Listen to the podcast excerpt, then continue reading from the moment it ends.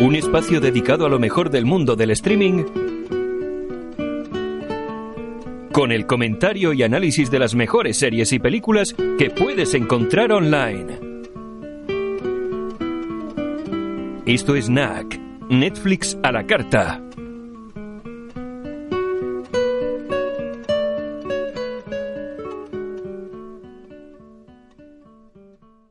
¿Qué tal, Martín? ¿Qué tal, Antonio? Tanto tiempo. Bueno, sí, tanto tiempo. Hacía ya dos meses, ¿no? Sí, sí, un par de meses así. Sí. Bueno, esta es. Eh, comienza aquí la tercera temporada de NAC, ¿no? De Netflix a la carta. Sí, increíble. Yo pensé que iba a ser una cosa golondrina un solo verano y ya estamos por la tercera temporada. Sí, mm, nos gusta hacer este programa, nos gusta la televisión y el cine. ¿Qué más, no? ¿Qué más podemos pedir, no? Efectivamente. Bueno, Martín, pues yo para comenzar esta tercera temporada he elegido Fariña. Aquí en España se conoce como la narco gallega. Así, ah, yo pensaba que era todo el título, Fariña la narco gallega. y que era una especie de, comedia. No, no, no. ¿Ah, no? el título es Fariña y yo le puse la narco gallega para que supongo que fuera de España no es tan conocida, aunque creo que es tan buena que se va a dar a conocer fuera, ¿eh? O por lo menos eso pienso yo, ¿eh? Me ha gustado bastante. Bueno, mejor así. Y tú, Martín, has elegido, veo que una película que a mí me gusta mucho y creo que a nuestros oyentes también le va a gustar.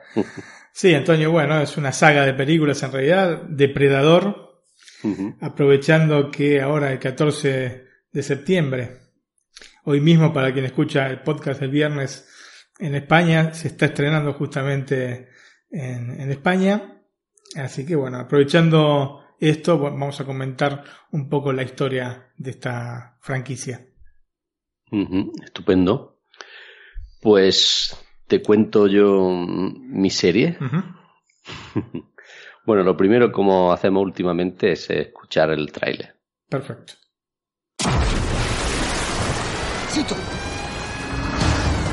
Quedan detenidos por pesca ilegal.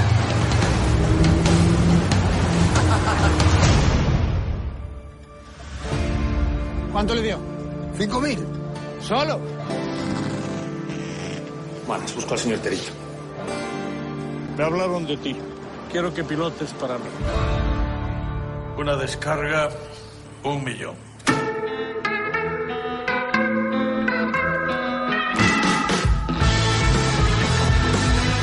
aquí hay negocio para todo el mundo. Y a quien no le guste ya sabe lo que tiene que hacer. Por el tabaco nos cae una multa como mucho. Las drogas son palabras mayores. ¿Cuándo hacemos la primera descarga? Cuanto antes. Pero viene a Panamá por dos cosas. Para ocultar su dinero o para ganar mucho, mucho más. ¿Para tu familia? Cocaína. Ustedes sacarán más de 100.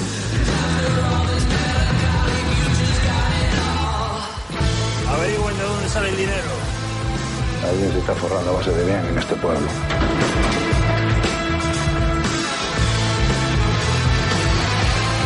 ¿Qué pasa con Silva? Sirviéndose de todos nosotros. Necesito nombres. Si los charrines se enteran de que voy a colaborar con usted, ¿sabe lo que me pasa? ¿Y qué es lo que quiero? Todo. Miénteme otra vez y te juro por Dios que es la última vez que nos ves. A mí y a las niñas.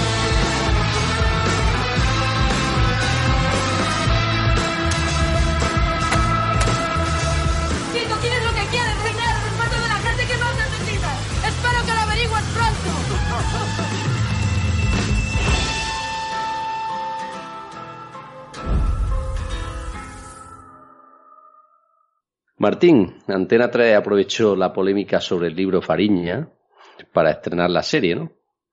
El libro escrito por Nacho Carretero después de, todo hay que decirlo, de una contundente investigación en el que se recoge la historia del narcotraficante gallego de los años 80, José Ramón Prado Bugallo, más conocido como Sito Miñanco.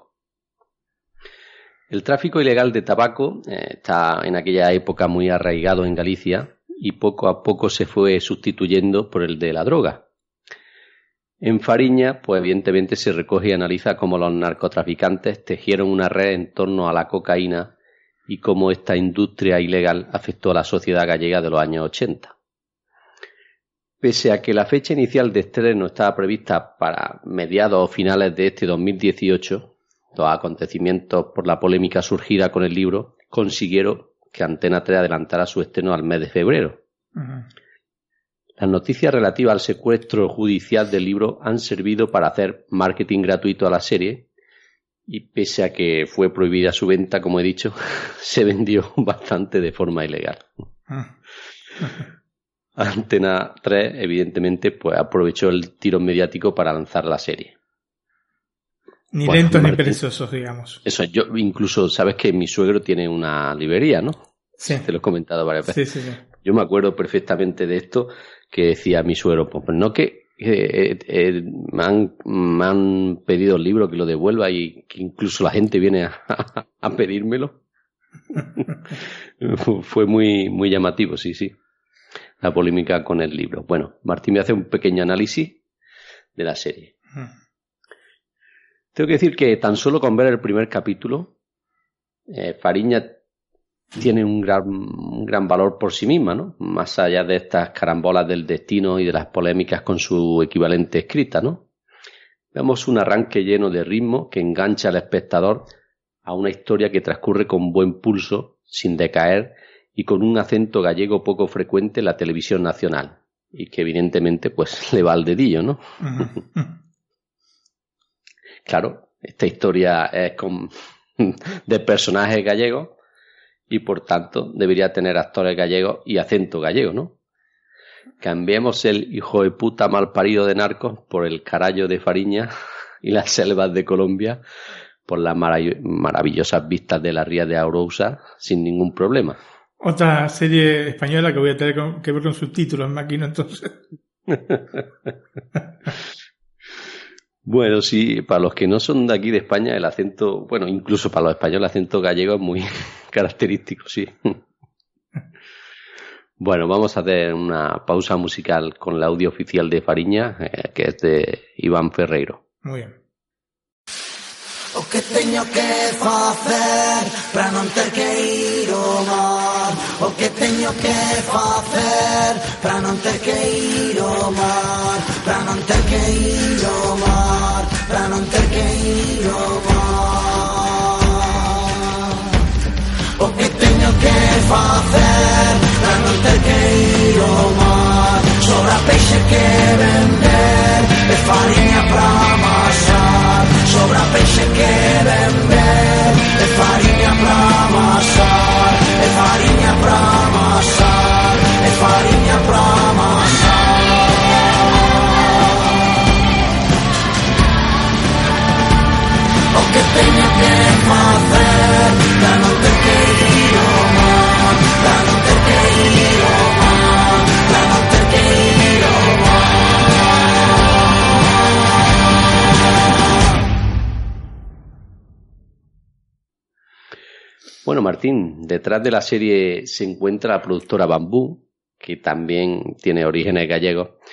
y que en esta ocasión se atreve a salirse de su zona de confort de los últimos años, ¿no? Recordemos series como Belvé o Las chicas del cable, que todas están cortadas con un patrón muy parecido.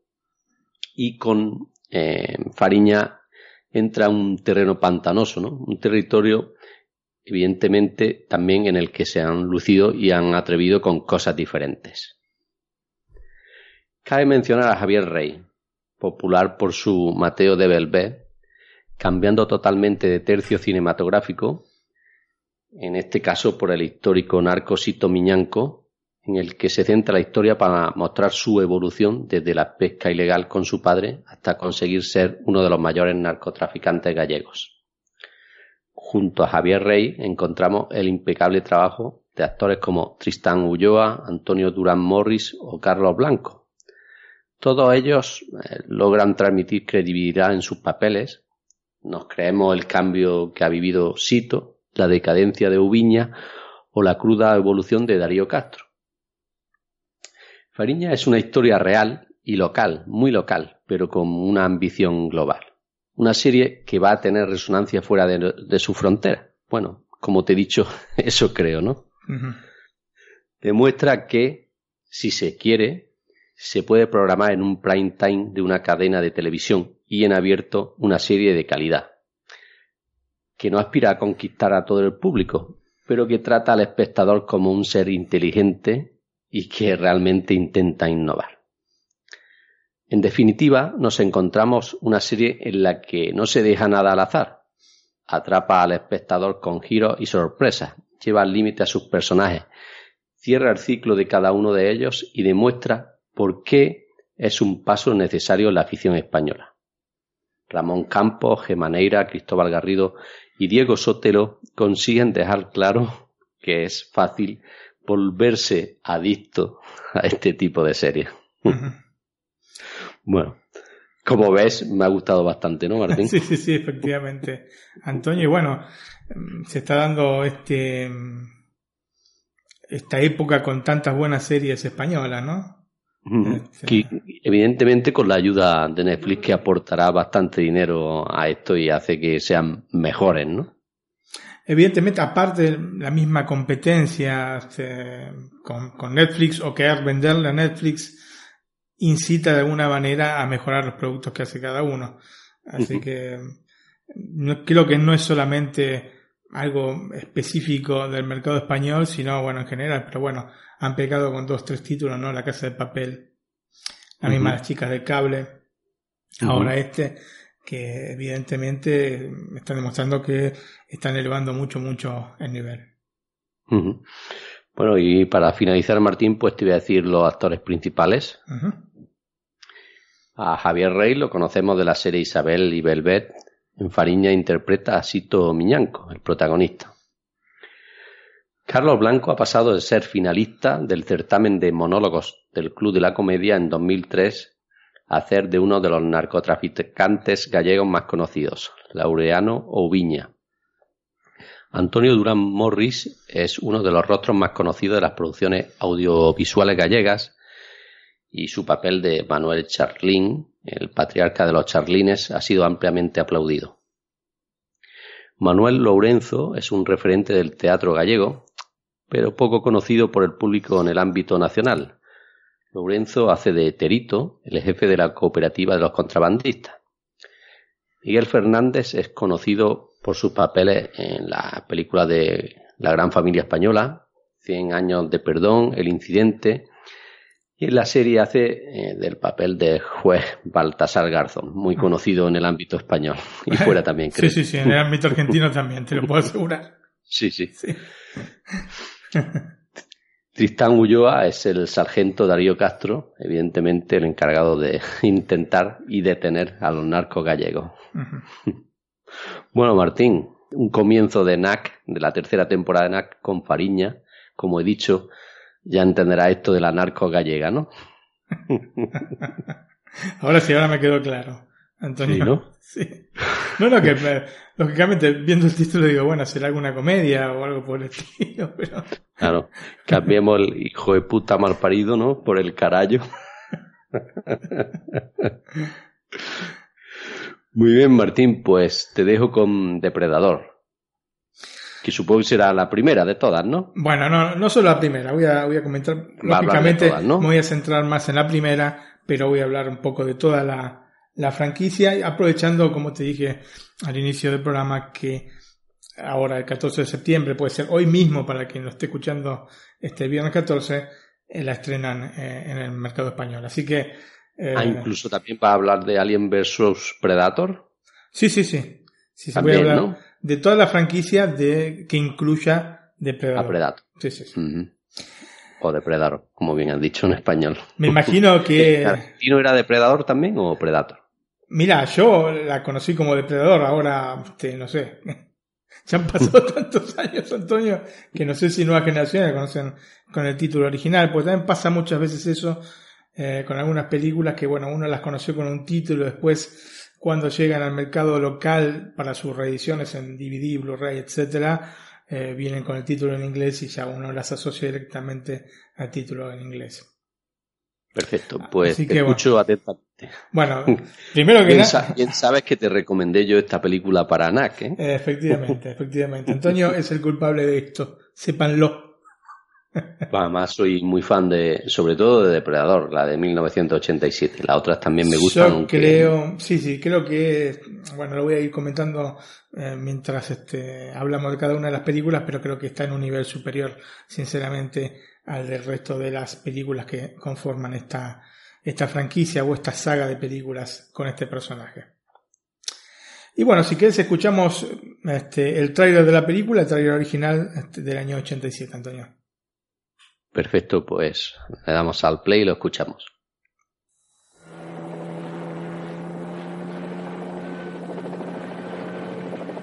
Somos un equipo de rescate, no asesinos. Bien. ¿Qué tenemos que hacer? En una parte del mundo en donde no hay leyes. Lo que tenemos que hacer es encontrar a esos rehenes. Nadie sabe dónde están. ¿Cómo que tenemos?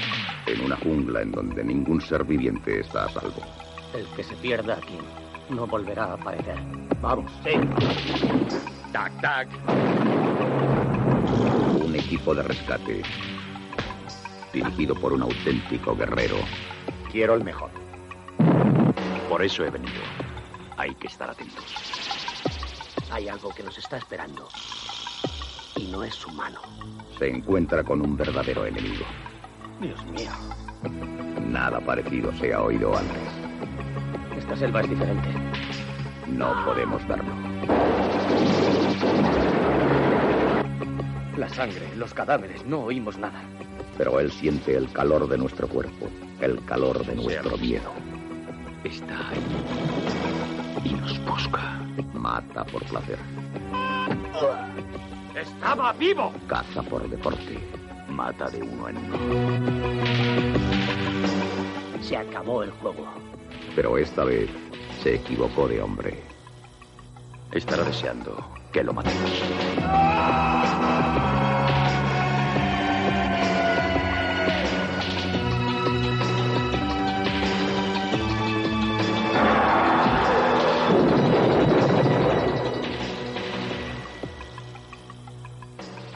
Arnold Schwarzenegger, depredador.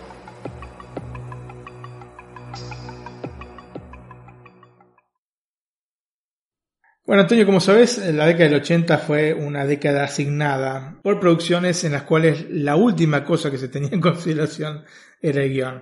Obviamente esto no era relativo a todas las películas de los 80, pero digamos a las películas de acción que fueron muy, muy populares en esa época, la cosa que importaba es que era, Antonio, tener los tiroteos. Especiales, los tiroteos, ¿no? Sí, que hubiese tiroteos consistentes, explosiones, enormes, eh, imágenes con cierta crudeza, que después igualmente con el correr de los años se fueron haciendo más crudas las películas, pero bueno, tenían este, otros condimentos quizás un, poco, por, lo menos desde, el punto de vista del guion, más importantes, ¿no? Más este, consistentes. Esto digo, pasada la década del 80. En la década del 80 no importaba tanto esto, importaba a ver cuántos este, este, se mataban en la película, es cierto? Cuánta sangre no se veía. Efectivamente. Hay una película eh, que se llama Hot Shots, Hot Shots parte 2, o part 2, ¿no? Así este, como le pusieron el título con Charlie Sheen, que justamente hacen un poco mofa de, de, este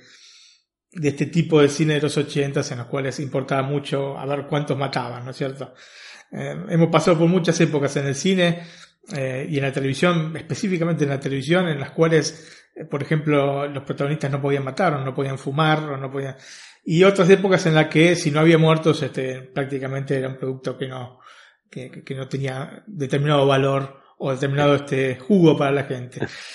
la década de 80. no me sonaba la película y eh, se llama Loca Academia de Pilotos 2. Bueno.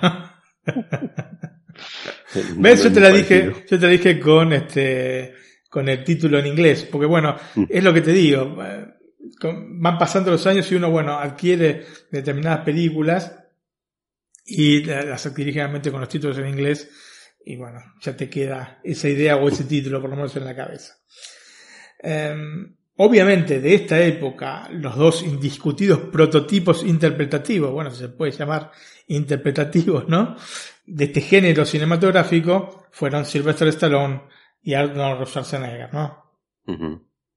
Quizás este, yo creo que desde el punto de vista interpretativo te podía llegar un poquito más Stallone, pero sinceramente las películas las unitarias, no tanto, pues Stallone ha sido de, ha tenido dos grandes sagas, ¿no? Rambo, ¿no? Rocky y Rambo. Um, Schwarzenegger, sí, bueno, ha tenido la saga de Terminator, pero era eh, em, un actor de, de, de, esas películas este, más icónicas y singulares, películas que no han tenido quizás dos o tres secuelas, ¿entendés lo que te digo? Sí, sí. De todas maneras, me parece que a, nivel interpretativo Stallone tiene un poquito más para dar y es por eso que hoy eh, me resulta un actor un poco más formado que Schwarzenegger, un poco más formado. No estamos hablando en, en ningún caso de actores a nivel de Al Pacino, por ejemplo, ¿no? Así que, este, bueno, pero me parece que Stallone tenía un poquito más de base que Schwarzenegger, que era puro músculo.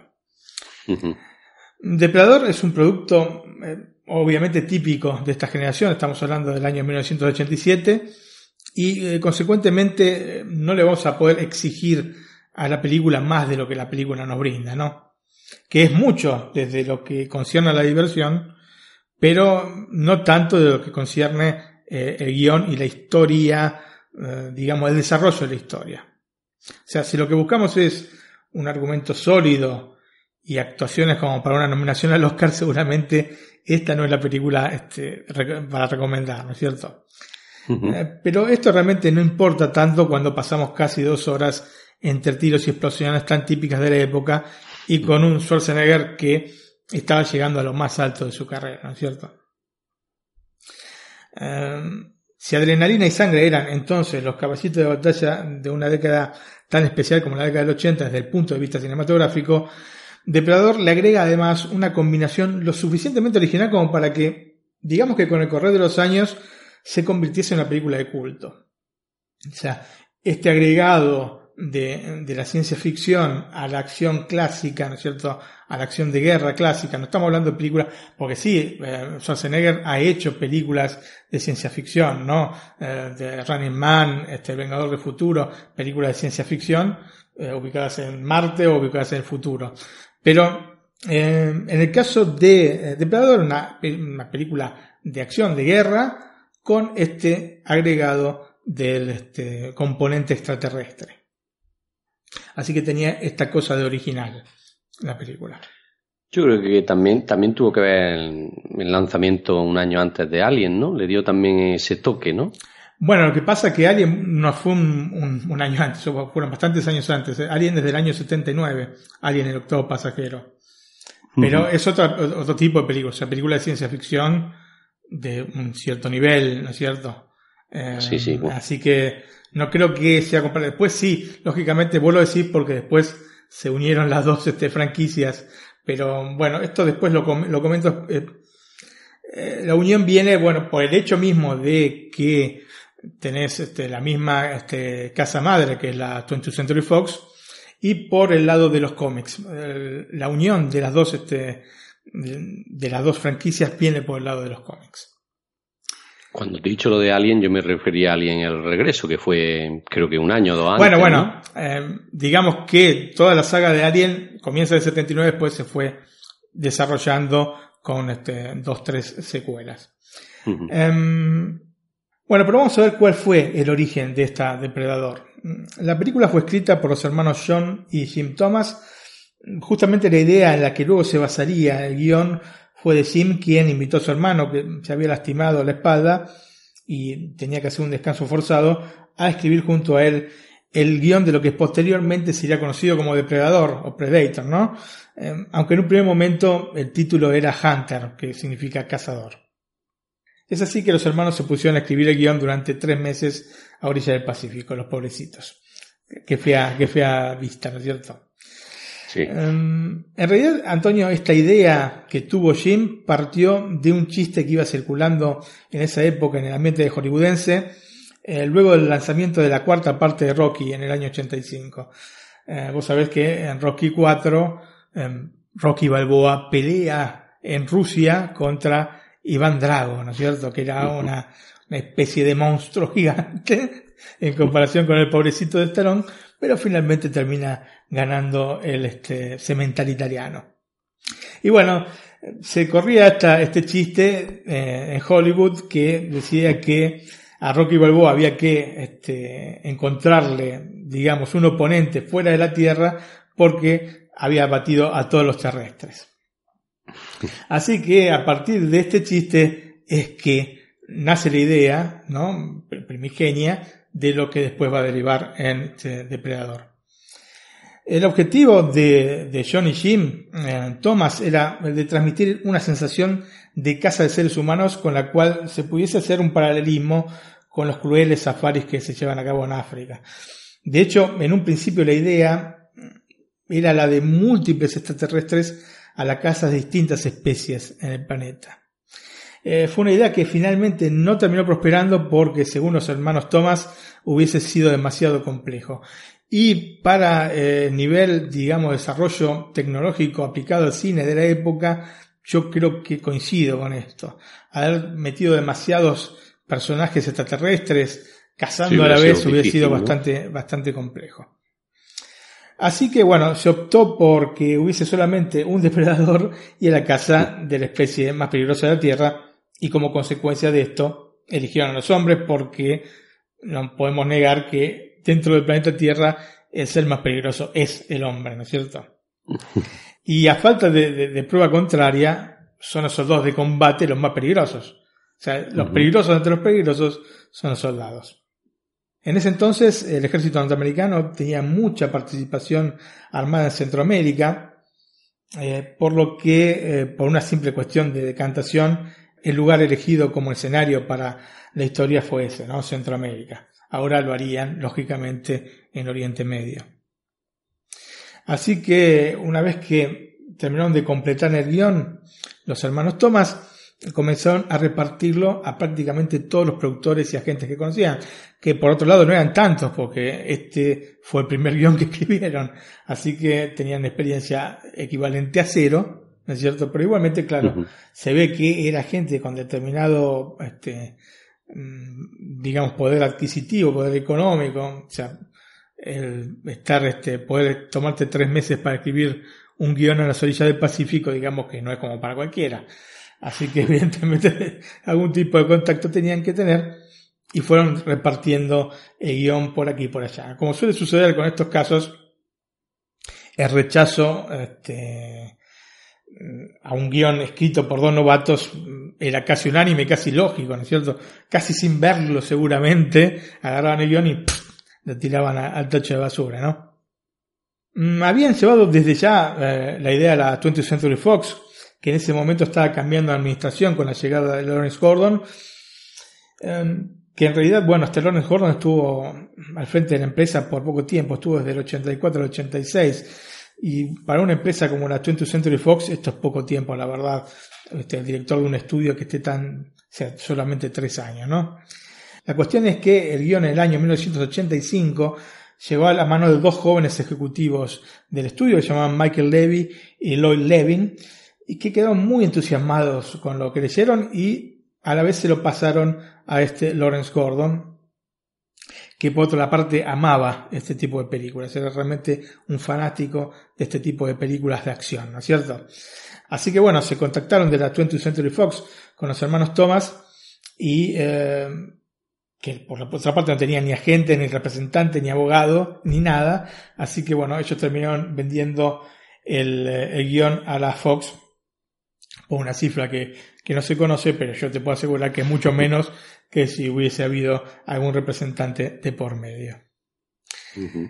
Antonio, pasamos un poco a la sinopsis de la película, es bastante breve, como te dije, eh, la parte jugosa y la parte importante de la película no pasa tanto por el desarrollo del guion, quizás sí parte de una idea bastante asaltada, pero bueno, el desarrollo del guion eh, es bastante escasito, ¿no es cierto?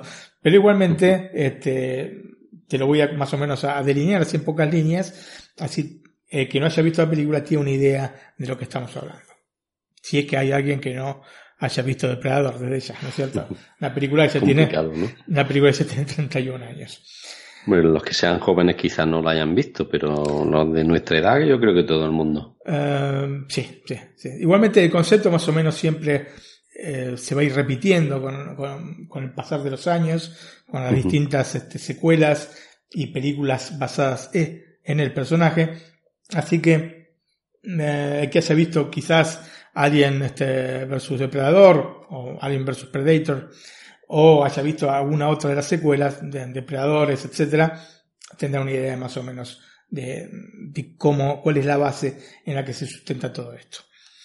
Eh, bueno, la acción comienza con una nave espacial que pasa cerca de la Tierra y de ella sale un vehículo que entra en la atmósfera terrestre.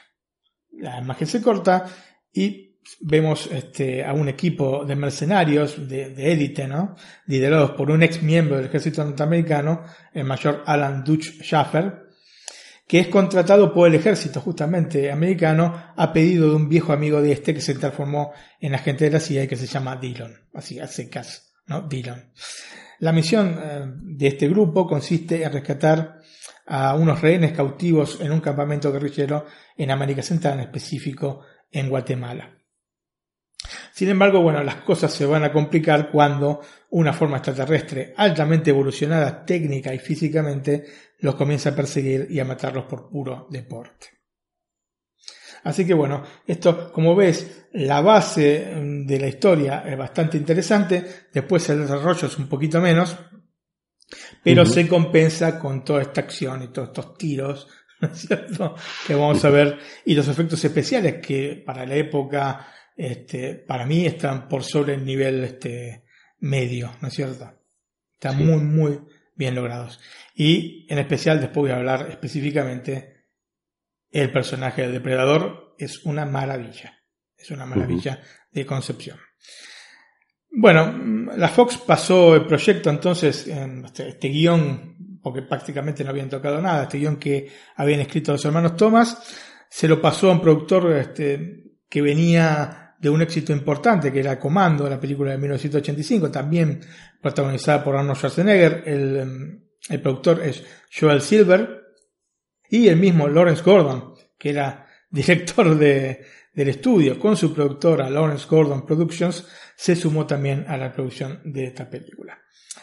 Em, lo primero que hicieron fue entonces proponerle a Arnold Schwarzenegger el papel principal, pero en un principio eh, Arnold no estaba del todo convencido con el guion, por estas cosas que te digo, ¿no es cierto?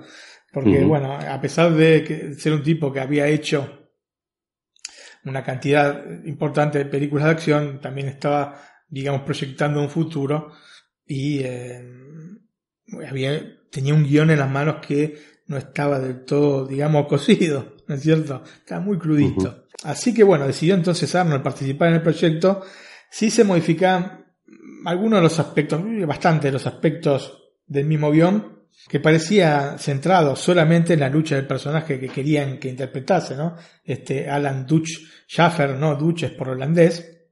Porque claro, en esa época, aparte, a Schwarzenegger siempre lo tenían que hacer como de origen eh, no americana, porque tenía un acento que era terrible.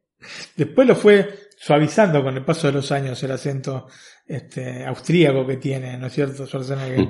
Pero en esa época era muy, muy, muy fuerte el acento, entonces, claro, todos los personajes que tenían no podían ser de ninguna manera este, americanos nativos, ¿entendés?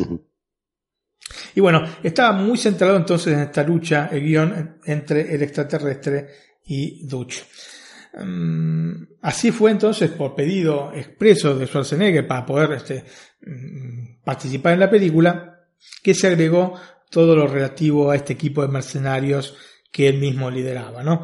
Em, de esta manera se llegó a la idea de lo que terminaría siendo en definitiva el producto final, es decir, una mezcla de película de acción, de terror y de ciencia ficción que como te dije anteriormente, dentro de este panorama de la época era realmente novedoso, ¿no es cierto? Había películas, sí, obviamente, de ciencia ficción, había películas de acción, pero películas que combinasen las dos cosas de esta manera, ¿no es cierto? Era el aspecto novedoso que tenía. John Davis, otro de los productores de la película, y que aparte del amigo personal de Schwarzenegger, se incorporó a la producción de Depredador por el consejo del mismo actor nacido en Austria.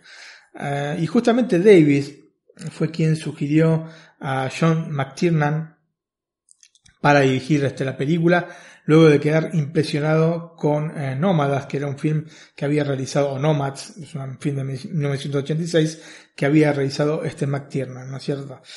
Mm, y fue un film aparte que hizo ver tanto a Larry Gordon como al mismo Schwarzenegger para tratar de convencerlos de que este, McTiernan era la opción ideal para, para, la película, a pesar de no contar absolutamente con ningún tipo de experiencia en este tipo de, de, film, ¿no es cierto? Em, para el resto del casting, los productores tuvieron pocas dudas. Para el papel de Dillon, se contactaron con el candidato que para ellos, y yo creo que para mí también, era ideal para ese rol, que es Carl Withers, que es el mítico Apollo Creed de la saga de Rocky, ¿no es cierto? Eh, y qué mejor que, hacer, que meter un personaje de Rocky, siendo que la idea, el primogenia o ese chiste, era justamente de Rocky, ¿no es cierto? Casi irónico esto. Para el rol de Blaine contrataron al luchador profesional y ex UDT, que sería Underwater Demolition Team de la Marina de los Estados Unidos, Jesse Ventura, una especie, Antonio, de mole infernal con un físico impresionante, el tipo es realmente un ropero, ¿no es cierto? Es realmente, pero gruesísimo, una cosa impresionante. Claro que la capacidad actoral que tenía este Jesse Ventura era igual a cero, ¿no es cierto? Era realmente un actor deplorable. Y más aún tratándose de su primera película, así que imagínate la rigidez de ese hombre. Se rieron al cast otros musculosos como Sonny Langman y Richard Chávez, ambos eh, de origen americano, y el afroamericano Bill Duke, que ya había trabajado con Schwarzenegger en la película Comando, esta película de 1985 que te había mencionado antes. Y bueno, así se completó un grupo étnicamente heterogéneo, como se suele utilizar en Hollywood, o por lo menos como se empezó a utilizar en Hollywood desde ese momento hasta la fecha. Otro que se sumó al cast, pero en un rol múltiple, fue el guionista Shane Black, que aquí, digamos que como en su papel de guionista no, no tocó ni siquiera un lápiz, o una tecla, no, no sé si escribía a máquina, pero que era los ojos de la producción para vigilar al inexperto director de la película, John McTiernan, que yo, como te digo, era la primera película de estudio que dirigía, ¿no? En un principio, el papel del alienígena iba a recaer en el actor belga, archiconocido, especialista en artes marciales, Jean-Claude Van Damme.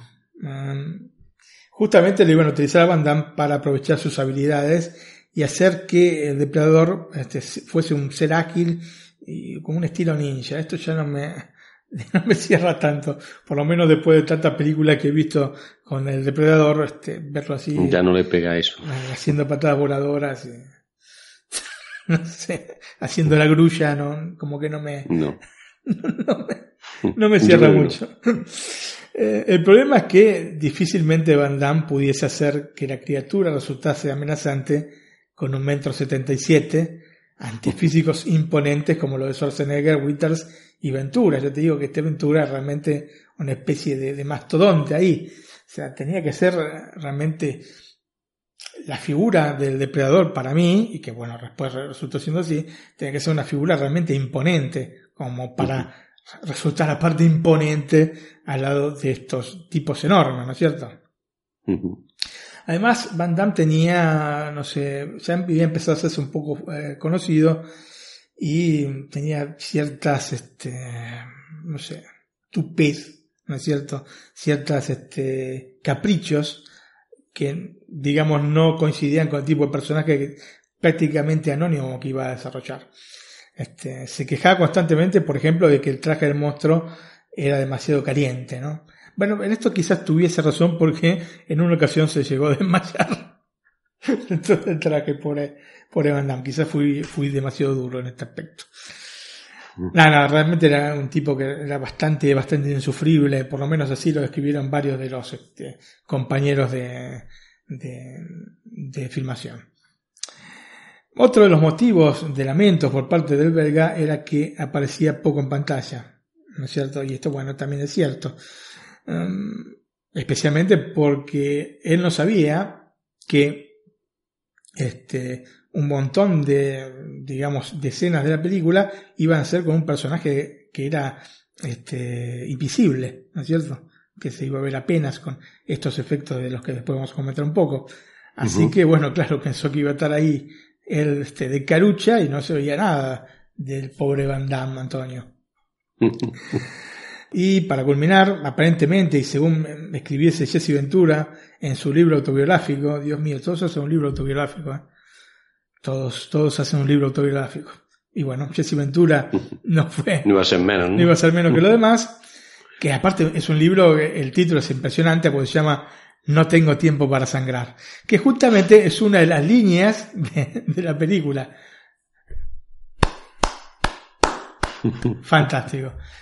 Esa línea resume los años 80 y las películas de los años 70. No tengo tiempo para sangrar y el tipo sigue disparando. Genial, genial. Bueno, así se llama el libro autobiográfico de este Jesse Ventura que fue publicado en el año 2000. Y este, en este libro decía que Van Damme había herido de manera intencional a uno de los dobles en una de las escenas. Así que evidentemente aparte de la mala leche, Van Damme. Yo disculpen, este, no tengo ni, ni, nada a favor ni en contra, pero lo que investigué es esto, que ha sido bastante, por lo menos en el set de Depredador, ha sido bastante, bastante caprichoso y mal compañero. Bueno, esto evidentemente colmó la paciencia de los productores, quienes terminaron despidiéndolo.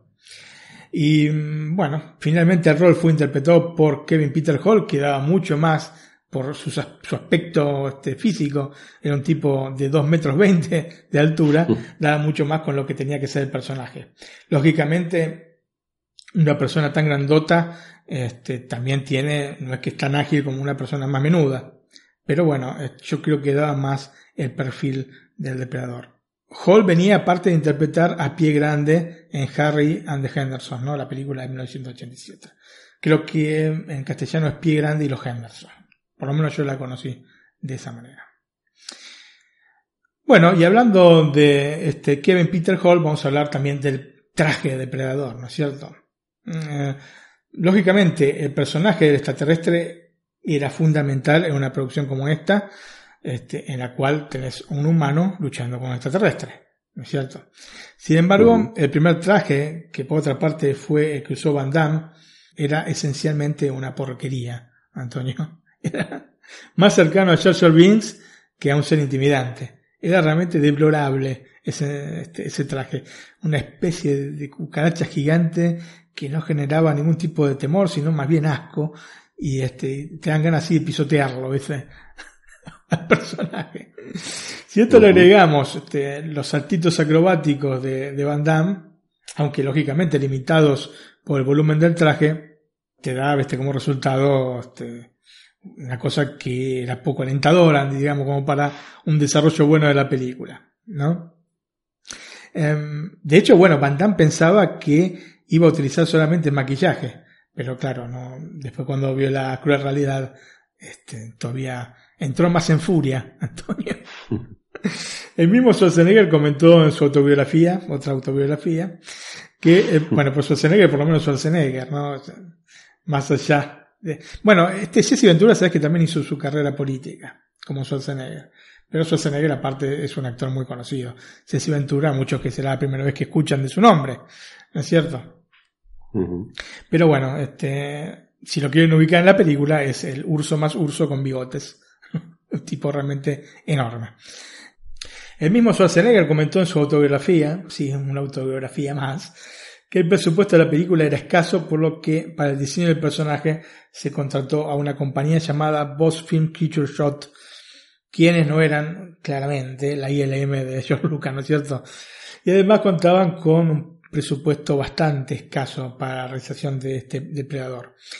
Y aunque crearon el personaje en base a las sugerencias de McTiernan, el resultado fue este extraterrestre que escribí anteriormente y que además iba de rojo para facilitar el trabajo de postproducción y convertir este color, que es sencillo de distinguir en la jungla donde todo es verde, en invisible.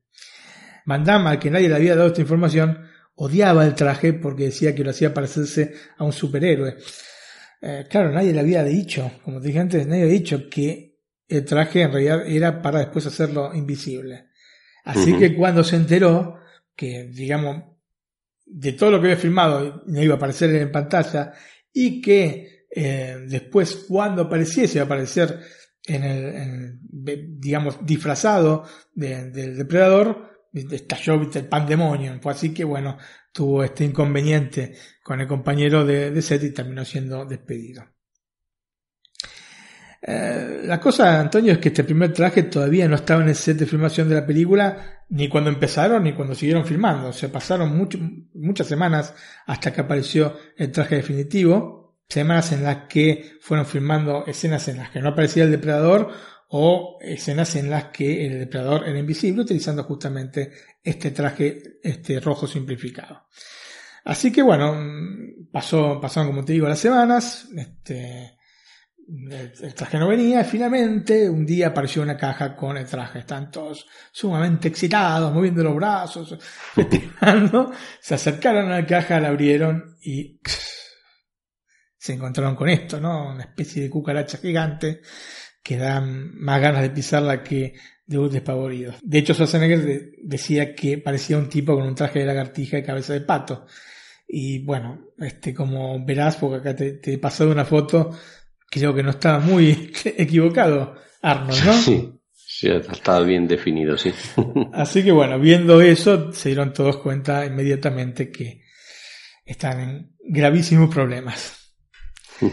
Bueno, a pesar de esto, McTiernan rodó dos tomas con Van Damme utilizando el traje, pero el resultado era tan ridículo que tuvo que parar la filmación y, bueno, hacer ver a la gente de la Fox lo que estaba pasando con el rodaje.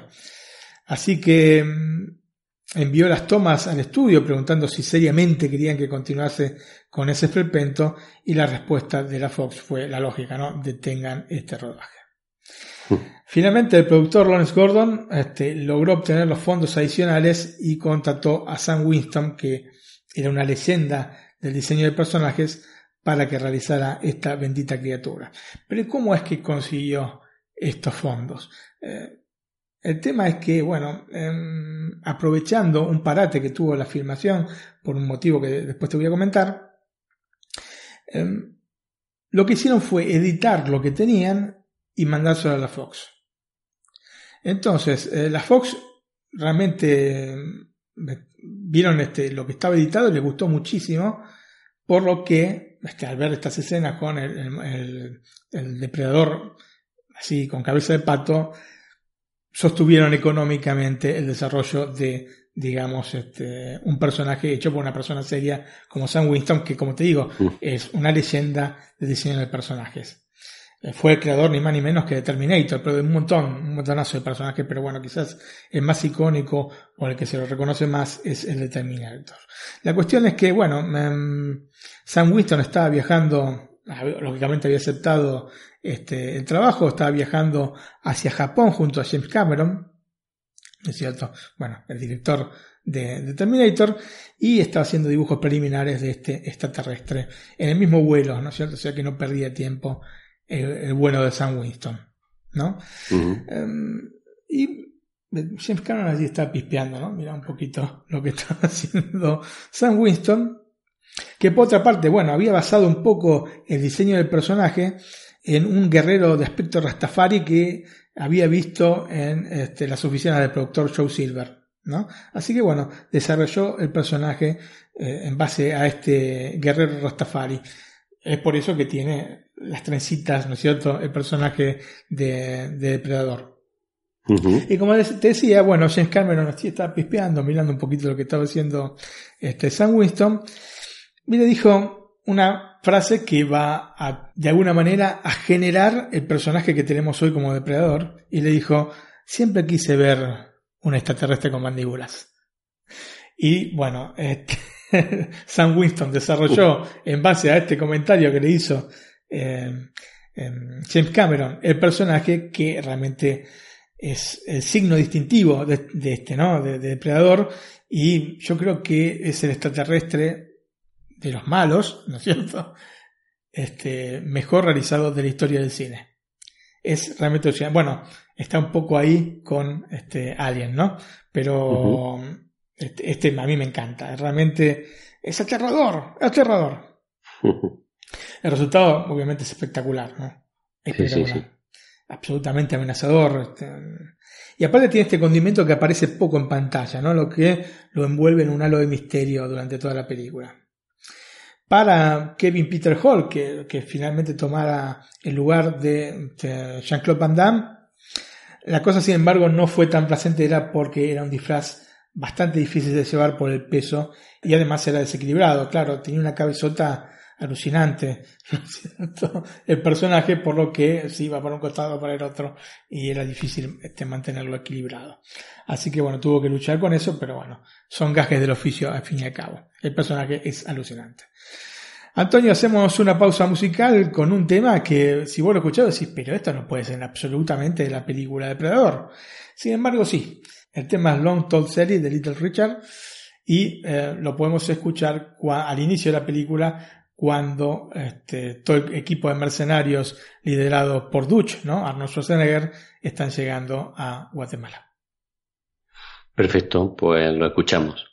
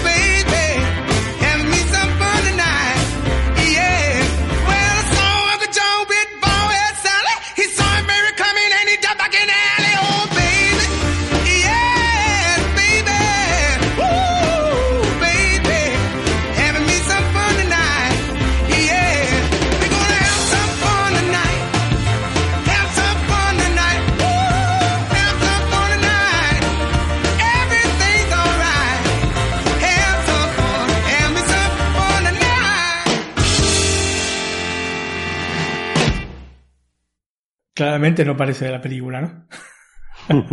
no.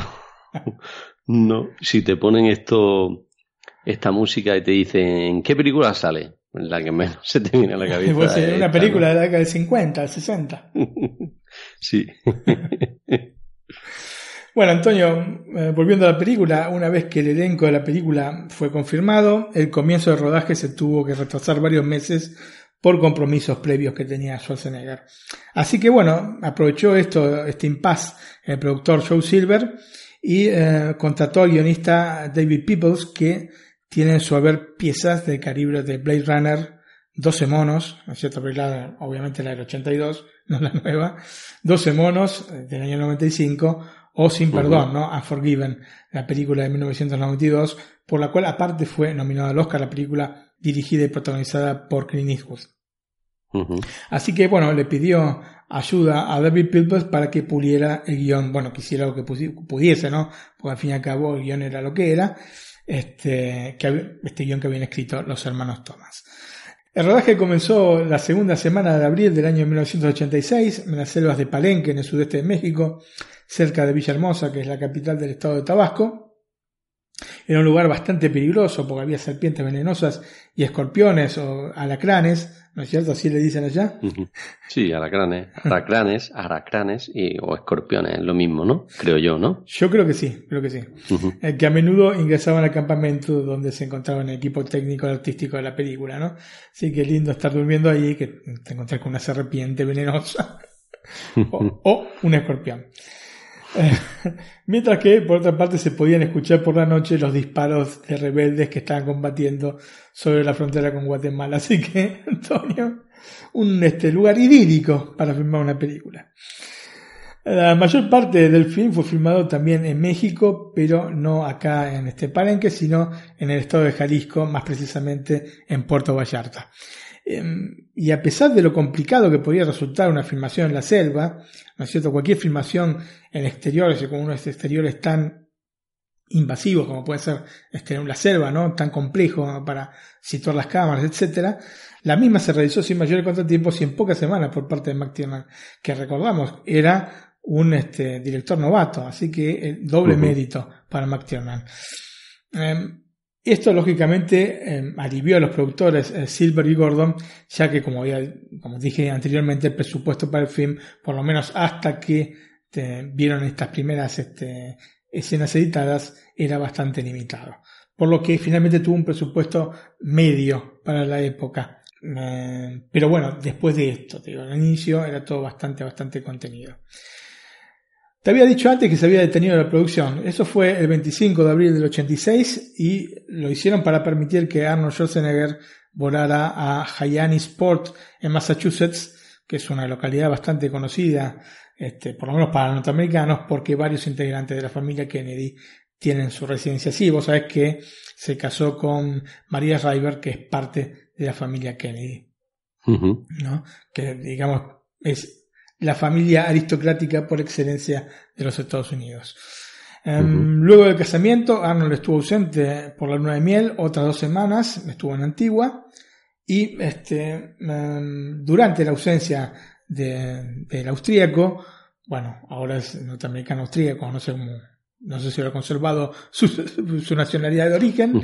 Este, bueno, durante su ausencia una segunda unidad completó estas tomas adicionales de la película y la producción finalmente recomenzó el 12 de mayo del año 86. Eh, Antonio, tanto Schwarzenegger como el director John McTiernan perdieron mucho peso durante el rodaje, cerca de 12 kilogramos. Este, en el caso de Arnold fue una elección profesional, mientras que McTiernan por su parte perdió peso porque evitó comer comida mexicana por problemas de salud. Así que yo no sé qué, cómo se alimentaba este pobre hombre, pero se ve que la comida picante no le iba. El cast de la película, por su parte, se tomó muy seriamente el trabajo y de hecho se despertaban muy temprano para realizar ejercicios antes de comenzar el rodaje del día. Se dice que se levantaban a las 4 o 5 de la mañana para hacer ejercicios. Hay quienes dicen que no lo hacían tanto por compromiso con la película, sino como para ver quién estaba más este, a punto de explotar. que tienen músculos por donde uno no sabía que existiesen, Antonio. Y bueno, se ve que este, tienen esta tara los fisicoculturistas de querer este, mostrarse. Eh, a pesar de que en general la relación entre los actores era óptima, había una excepción, siempre hay uno, ¿no? Sonny Lanham, el actor nativo americano, era tan inestable que iba por rodaje con un guardaespaldas contratado a la producción. Pero ojo, no para proteger a Lanham, sino para proteger a los otros miembros del elenco de Lanham. Se ve que era bastante Peleador, que el guardaespaldas era para sujetarlo a él, ¿no? Claro, pará, pará, no le pegues, pará. ¿Cómo debía ser este hombre? Es la primera vez que, que, que, escucho que se contrata un guardaespaldas para proteger a los demás de vos. ¿Entendés? Sí, es raro. A la primera de cambio te entraba a dar bofes y te no paraba más el hombre.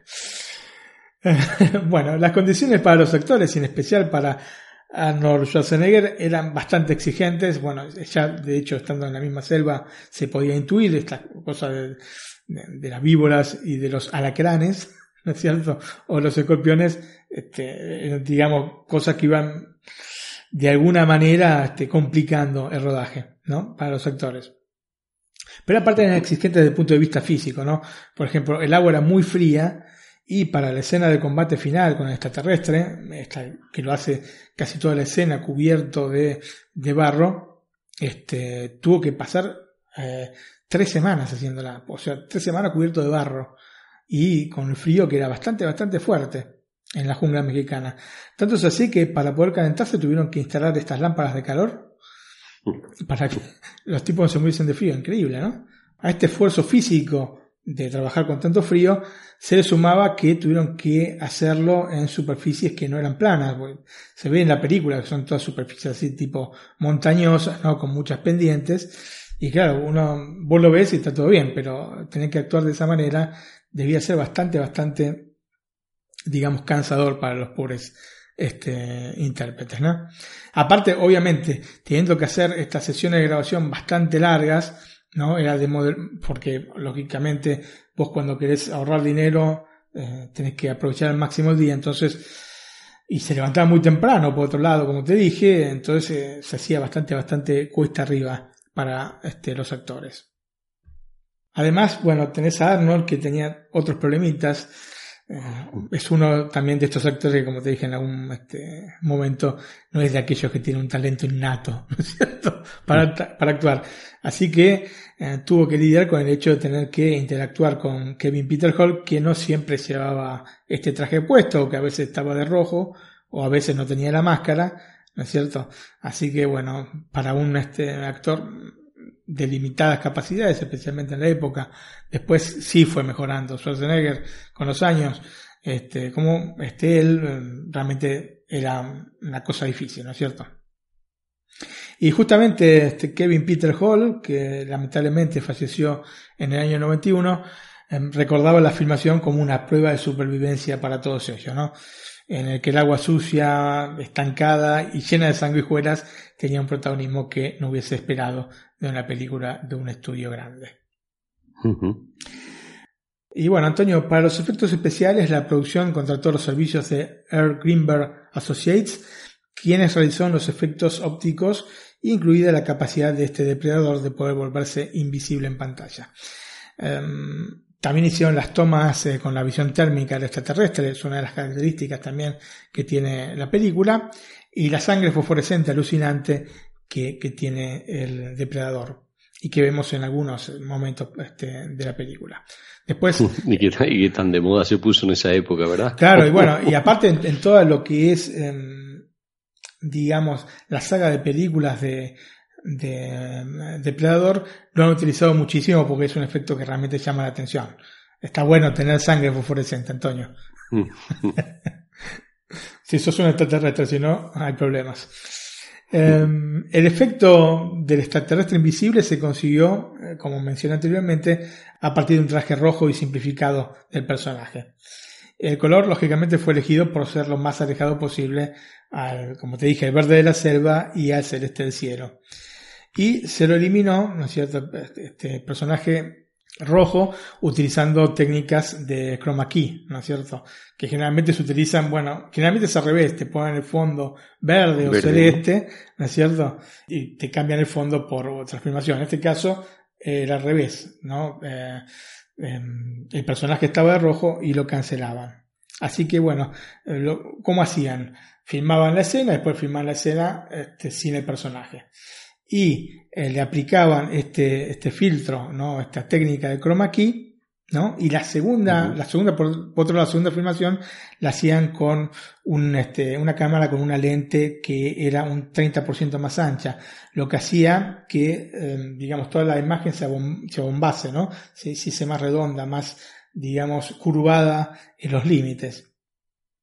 Así que la combinación de la escena, digamos, em, normal con la escena este, con, este tipo de lente hacía que el personaje eh, fuese invisible porque se, viese, se viese ligeramente ¿no es cierto? que es un efecto que realmente está muy bien logrado ¿no es cierto? especialmente para hacer una película del año 87 para la visión térmica del extraterrestre no se pudo utilizar película infrarroja porque no registraba el rango de longitudes de onda de la temperatura corporal, o sea que no se veía prácticamente nada, así que se procedió a utilizar un escáner de video térmico de infrarrojos. Em, esto brindaba una imagen aceptable tanto de personas como de objetos. Hay quien dice que utilizaron eh, un negativo de la, o sea, la película en negativo, ¿no? Invertido los colores, mejor dicho, y resaltando eh, los mismos. Pero esto realmente no me cierra mucho para el tipo de imagen que eh, obtenemos como resultado. Así que yo creo que sí fue nomás este, este escáner de video térmico de infrarrojos. Eh, por último, la sangre esta fosforescente del depredador eh, fue quizás el, el, efecto más sencillo que, que, consiguieron porque lo hicieron con el líquido verde de estas varillas fluorescentes ¿no? que se utilizan en los campamentos para iluminar. Así que las partieron, sacaron. Para los pescadores también las conocen. Claro, sí, sí, sí. El que gente, la gente que hace este, pasa días o noches este, fuera de, de la casa, ¿no es cierto? Y eh, lo mezclaron con un lubricante personal para conseguir esta textura que deseaban, que no es ni demasiado líquida ni demasiado espesa. Es prácticamente perfecta, este, como, como si fuese sangre. Así que este, estuvieron muy, muy, muy astutos para hacer este tipo de efecto, Antonio que por otra parte son los efectos que más llaman la atención y que, bueno, fue seguramente más sencillo y más económico de todos, ¿no? Y que tanto de moda se puso, ¿no? Y que tanto de moda... Me acuerdo yo de, de, pequeño que el color fluorescente se, a raíz de esta película. Bueno, sí, sí, sí. se empezó a ponerse de moda, sí, sí. Efectivamente. Y está, está muy bien hecho, muy bien hecho. Aparte resalta mucho en la película, podría haber quedado sin un efecto óptico extra, podría haber quedado disimulado, sin embargo, bárbaro, bárbaro como lo han hecho. La banda sonora de la película, que de alguna manera refleja este espíritu del género, resaltando también las características de los años 80, le da prevalencia a la percusión y fundamentalmente a unos timbales que nos colocan de manera fantástica en el lugar elegido para el desarrollo de la trama. Eh, esto realmente parece un tema menor, pero no lo es. O sea, cuando empezás a escuchar la banda sonora de Depredador, oís estos timbales que enseguida te, ubican en la selva.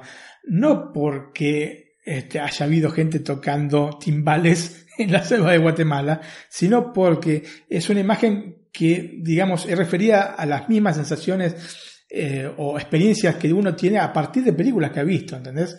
Entonces vos cuando oís los timbales enseguida, ¡pum! Te, te ubicás en la selva. Así que este, astutamente este, Alan Silvestri, que fue el compositor de la banda sonora, las empleó. Alan Silvestri, que por otro lado venía de realizar la banda sonora de Regreso al Futuro, o como la conocieron en España, o Volver al Futuro, como la conocimos nosotros en Argentina, Back to the Future, la película del 85. Y esta banda sonora de Depredador se convirtió aparte para Alan Silvestri en su primer banda sonora de una película de acción. Y Antonio, escuchando una y otra vez esta banda sonora, noté un parecido, este, porque lo vamos a negar, con el tema principal de la película Tiburón, ¿no? Jaws, la, película del 75, la de Spielberg. O sea, tiene este ritmo constante e increyendo, ¿no es cierto? especialmente el tema, el main title, ¿no? El tema principal del, eh, o de títulos de la película. Em, tal vez esta elección por parte de Silvestri está dada por este hilo común que une ambas películas con un monstruo que permanece invisible por gran parte de la película y va matando uno a uno a los protagonistas, ¿no? Tienen estas cosas en común las dos películas, solamente esto, ¿no? Em, así que el homenaje me parece bastante acertado porque de todas maneras la banda sonora compuesta por Silvestri no pierde por esto su, su propia identidad, o sea, tenés que ir muy, este, a hilar muy fino como para ver esta similitud, pero la similitud está, está ahí. Después vamos a escuchar em, ambos temas, pues son dos temas aparte que no son demasiado largos, son de aproximadamente dos minutos cada uno, y este, noten que tienen mucho en común una con otra, sin, obviamente no estamos hablando de melodía, sino que estamos hablando de un ritmo, de un increciendo, de una estructura, ¿no es cierto?, de, de la melodía o mejor dicho, del track. A la música de Alan Silvestri se agrega entonces este clásico de Little Richard Long Tail Sally, ¿no? que, escuchamos anteriormente. Y si quieres, Antonio, entonces escuchamos esta main title de la película Depredador y después la main title de la película Tiburón. Y fíjense que tienen muchas cosas en común, más de lo que uno pensaría. Perfecto, pues le doy al play y escuchamos las dos.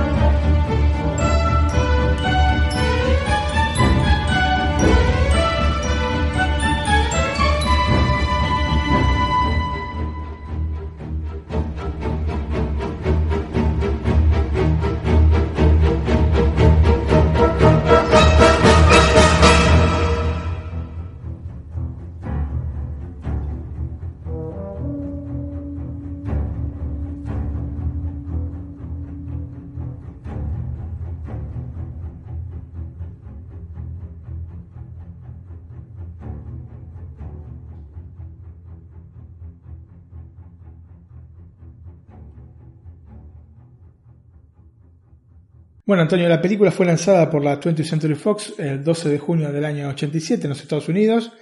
Partió de un presupuesto, ya te dije que bueno, después se incrementó dentro de la filmación, pero que terminó siendo eh, en definitiva de 15 millones de dólares y recaudó casi 100 millones de dólares a nivel global, con un porcentaje eh, un poco mayor que el promedio en los Estados Unidos, llegando al 60% del total, o sea, aproximadamente 60 millones de dólares provinieron de este, público norteamericano y el resto del público del resto del mundo. En general, em, la torta que divide la recaudación de las películas de Hollywood generalmente va eh, en partes iguales de, a los Estados Unidos. 50-50. En este caso es 60 y 40.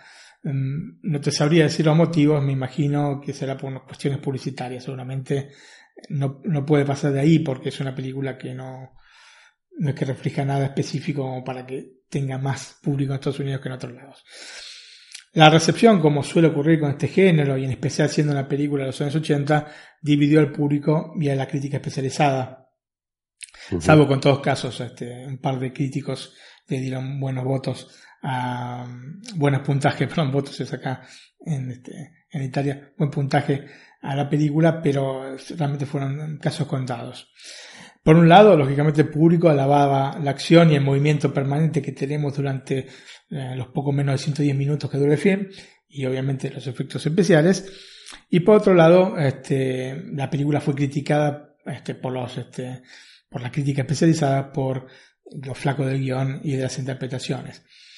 Así que bueno, eh, lógicamente esto se puede trasladar a cualquier persona, cualquiera puede pensar que la película es una porquería porque el argumento es muy flojo eh, y no le importan este, los efectos especiales y las escenas de acción, y otros pueden pensar eh, completamente lo contrario, o sea, no necesariamente tienen que ser críticos y público en general. Esto este, va en cada uno, ¿no es cierto? Em, lo cierto sí es que esta dinámica entre los motivos de aprobación y desaprobación del film se van a ir repitiendo con el correr de los años en las distintas secuelas que se fueron estrenando que tienen las mismas características, ¿no es cierto? Mm, salvo Depredadores, que tiene, eh, eh, cuenta con más de un ganador del Oscar dentro de, su elenco, en las demás eh, estamos hablando siempre de un guion en el límite de lo tolerable y actuaciones bastante flojas y sí, por el otro lado, efectos especiales y este, este depredador que es alucinante, ¿no? Así la estampa que tiene. La cuestión, Antonio, es que a pesar de los aciertos y errores que se pueden encontrar dentro de Depredador, lo que es innegable es que terminó transformándose en una película de culto entre las más amadas por la gente. Pasamos a los datos técnicos. Em, luego de su estreno en los Estados Unidos, la película vio la luz el 18 de junio del año 87 en Argentina, el 20 de agosto en España, el 1 de octubre en Colombia, el 24 de diciembre en Perú y el 25 del mismo mes en Uruguay. La película tiene una duración de 107 minutos, el formato de pantalla es 1.85.1, sea lo más cercano al 16 novenos, que sería 1.78.1, y el sonido de la película original es estéreo. Em, existen varias versiones físicas eh, de la película, VHS, DVD, Blu-ray y hasta en Blu-ray en 4K con audio DTS HD Master Audio de 5.1 canales, obviamente remixado para este, esta edición, ¿no es cierto? Así que se puede encontrar hasta en 4K la película. Em, podemos eh, alquilar o pueden, mejor dicho, los mexicanos alquilar Depredador a través de la PlayStation Store a 2 dólares lo que son, eh, Microsoft Store y Google Play a 25 pesos mexicanos, mientras que en iTunes se encuentra a 50 pesos mexicanos para alquilar, pero atención, en 4K. O sea, está en streaming en 4K. El precio de venta es de 11,88. Em, este, yo creo que son dólares, creo que la PlayStation Store en México trabaja en dólares. En la Microsoft Store y en iTunes se, eh, encuentra la película 139 pesos mexicanos y a 140 pesos mexicanos en Google Play. La versión 4K en el iTunes Store está a 179 pesos mexicanos. En España se puede alquilar a través de Rakuten TV, PlayStation Store y Google Play a 1,99€, en el Microsoft Store a 2,99€ y en iTunes en 4K a 3,99€. El precio de venta es de 7,99€ en todos los servicios mencionados, a excepción de iTunes en el que se encuentra a 8,99€, pero eh, claro, es en 4K, ¿no? Cosa que nosotros es en el simple HD. ¿Vale la pena ver eh, Depredador en 4K? Creo que no. Yo creo que no. Yo creo que no, porque este, digamos que el mismo hecho de, de cómo se filmó la película, la transposición ya se nota en 1080p que em, carece un poco de definición, salvo los primerísimos primeros planos, que eso se ven bien aunque sea en DVD. O sea, nunca, o sea, cuando vos te fijas en la calidad de un producto, sea eh, en Full HD o en 4K, tenés que fijarte no en los primeros planos, porque los primeros planos se ven todos bien. O sea, vos ves un DVD y el primer plano va a ser perfecto, decir, qué bien que se ve.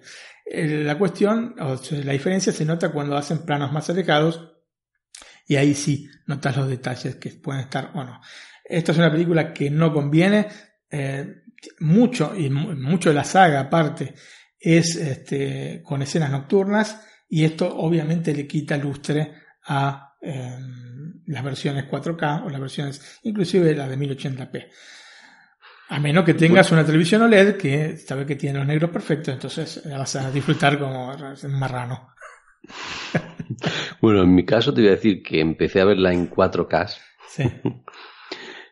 y desistí porque se veía mucho grano. Entonces puse la, de 1080 puntos mm. y en esa se veía bastante mejor. Pasa mucho con, y esto también pasó cuando comenzaron a lanzar ediciones en 1080p, que hay todo un periodo de unos 2, 3 años de aprendizaje que tienen las mismas productoras para poder, digamos, brindar el máximo de calidad este, a la imagen, ¿no es cierto? Eh, partiendo de los masters que tienen. Entonces, si ustedes van a buscar los primeros Blu-ray que salieron, hay muchísimos que tienen muchísimo grano, hasta que le encontraron el punto. Lógicamente, hay grano de película querido y hay grano que no es querido, sino que está ahí porque no supieron cómo de pasar de película a, este, a digital. Eso es claro y redondo, ¿eh? es así. Posteriormente, aparte de lo que benefició, eh, fueron estos transfers que se hacían directamente en, en digital, ¿no es cierto?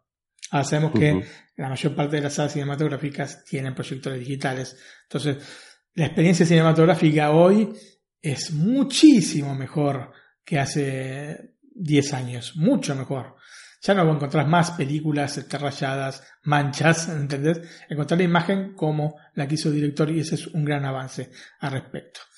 Y este avance lógicamente se traslada también ¿no? a las versiones eh, de discos. Pero lógicamente siempre hay un punto en el que tienen que poner lo mismo una pantalla este, de varios metros de, longitud que una televisión. Entonces tienen que encontrar el punto intermedio para que no se vean demasiado estos este, defectillos cuando no son queridos, obviamente. Entonces hay que tener siempre un poco cuidado con las primeras ediciones cuando recién sale un formato por justamente este motivo. También pasó cuando el DVD, ¿eh? En el Blu-ray, aparte habían agregado este tema del em, NDR, eh, que es el NDR significa Noise Digital Reduction, que lo que hacían es le aplicaban un filtro a la imagen para que desapareciera todo este grano, pero claro, lo que hacían era borrar un montón de información este, eh, de la misma, del mismo material. Entonces se veían todas las caras como si fueran plastificadas, ¿no? Era terrible. Y bueno, en este, en Depredador yo noté este, este efecto. En la versión que, que vi yo, noté este efecto que está muy plastificadas, muy plastificados los rostros. Pero bueno, eh, así son las cosas, Antonio. Bueno, Antonio, Depredador fue un éxito y como suele suceder en Hollywood, de un éxito nace siempre una franquicia, ¿no es cierto? A este sí he jugado yo en el, en Spectrum. Bueno, sí, y bueno, yo en la Commodore 64. Pero bueno, una franquicia que engloba un montón de cosas, ¿no?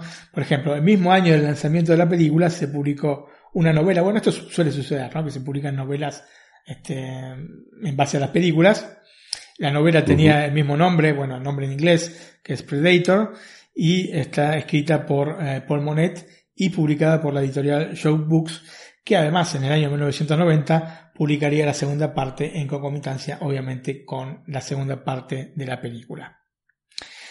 A pesar de haber salido en los mismos años de las versiones cinematográficas, las novelas tienen consistentes diferencias respecto a las películas. Por ejemplo, el depredador en la novela de 1987 es capaz de cambiar de forma pudiendo transformarse en cualquier animal, en cualquiera menos en el hombre. Esto realmente es importante porque, claro, eh, en la película solamente se puede este, hacer invisible, no que puede tomar otra forma. Así que esto es interesante. Y es interesante también que eh, a raíz de esto, a raíz de que no se puede transformar en hombre, este, nutre interés eh, por la especie humana aquí en casa para estudiar y no por deporte como en el film. Así que es una diferencia bastante importante y que si hubiese sido trasladada de alguna manera al film, hubiese cambiado toda la saga ¿no? que, gozamos en estos momentos. Así que el cambio en este caso eh, fue importante. Ojo, la novela salió después de la película. ¿eh? Se quiero aclarar esto porque me podría parecer que está basada en. Antonio, como buena franquicia, eh, no podían faltar los juegos de Depredador. Vos ya mencionaste que había jugado con tu Spectrum a Depredador. Y yo te puedo decir que mm, esta franquicia atraviesa casi toda la historia de los videojuegos hogareños. El primero lanzado en el año 87 para Commodore 64, ZX Spectrum y Amstrad. Vos jugaste en la Spectrum, yo jugué en la Commodore. También llevaba el mismo nombre, Depredador. Te parecía Schwarzenegger ahí, todo pixelado, ¿no es cierto? Como los buenos juegos de la época. Al año siguiente, en el año 88, salió también este, la versión para Atari ST y salió una versión para MSX y NES, pero en estos últimos casos el juego era diferente al de este Commodore Spectrum, etc. En el año 89, el mismo juego fue editado para Commodore Amiga y bueno, ahí terminó un poco la saga de este primer juego de, de Depredador. Entre los años 1990 y 1992, los juegos para distintas plataformas, PC, eh, para Amiga, para la 64, para el Spectrum y bueno, tantísimas otras, también acompañaron el estreno de la segunda parte de la película, pero eh, desde lo visual era de inferior calidad respecto al primer este, depredador, aunque el primer depredador la verdad que se movía bastante lento el personaje, pero bueno, en este segundo se movía más rápido pero gráficamente dejaba un poco que desear. Eh, bueno, también como la película, la segunda película a mí sinceramente no, no me terminó de convencer. Eh, en el año 93 vemos el primer juego de la franquicia que no está basado en una película o que al menos no toma el nombre de esta, que es Alien o Alien vs Predator o Predator o como quieran llamarlo, que fue creado para la Super Nintendo. Y el mismo año se publicó el primer juego ¿no? de la franquicia para una consola portátil, ¿no? que era la Game Boy, que era Alien vs Predator, Last of His Clan, o que sería la traducción Alien vs Depredador, el último de su clan. Eh, Antonio, el parque de juegos de la franquicia se fue ampliando con el correr de los años, llegarían entre otras versiones para Mac, eh, una que se llama Aliens vs Predator del año 99, para PlayStation 2 y Xbox, Aliens con ese final versus Predator Extinction, así se llama el juego, del año 2003. Aliens vs Predator Requiem para PlayStation Portable en el año 2007 con el estreno de la película homónima. Aliens vs Predator eh, para PlayStation 3 y Xbox 360 en el 2010. Varios juegos online, por ejemplo uno que se llamaba Predator of Prey, basado en la película Depredadores, esta película del año 2010, y también basado en la misma película del 2010, las versiones para iOS del juego. Así que como ves, casi todo, ¿no? Falta algún juego de nueva generación, aunque Depredador es un personaje jugable en el juego Ark Survivor Evolved, y que es un juego que podemos encontrar tanto para Linux, macOS, Windows, PlayStation 4, Xbox One y próximamente para Nintendo Switch. Pero bueno, Probablemente con la salida de la película este año, bueno, hoy mismo en España, em, creo que en breve tendrá que ver, bueno, dependiendo también del éxito que tenga la película, tendría que haber en un futuro no muy lejano alguna versión este, de un juego de Depredador para PlayStation 4 y para Xbox One.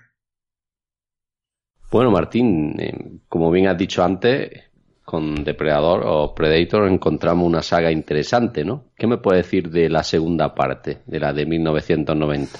Antonio, ¿qué te puedo decir? Segundas partes nunca fueron buenas. en este caso se, se cumple rajatabla.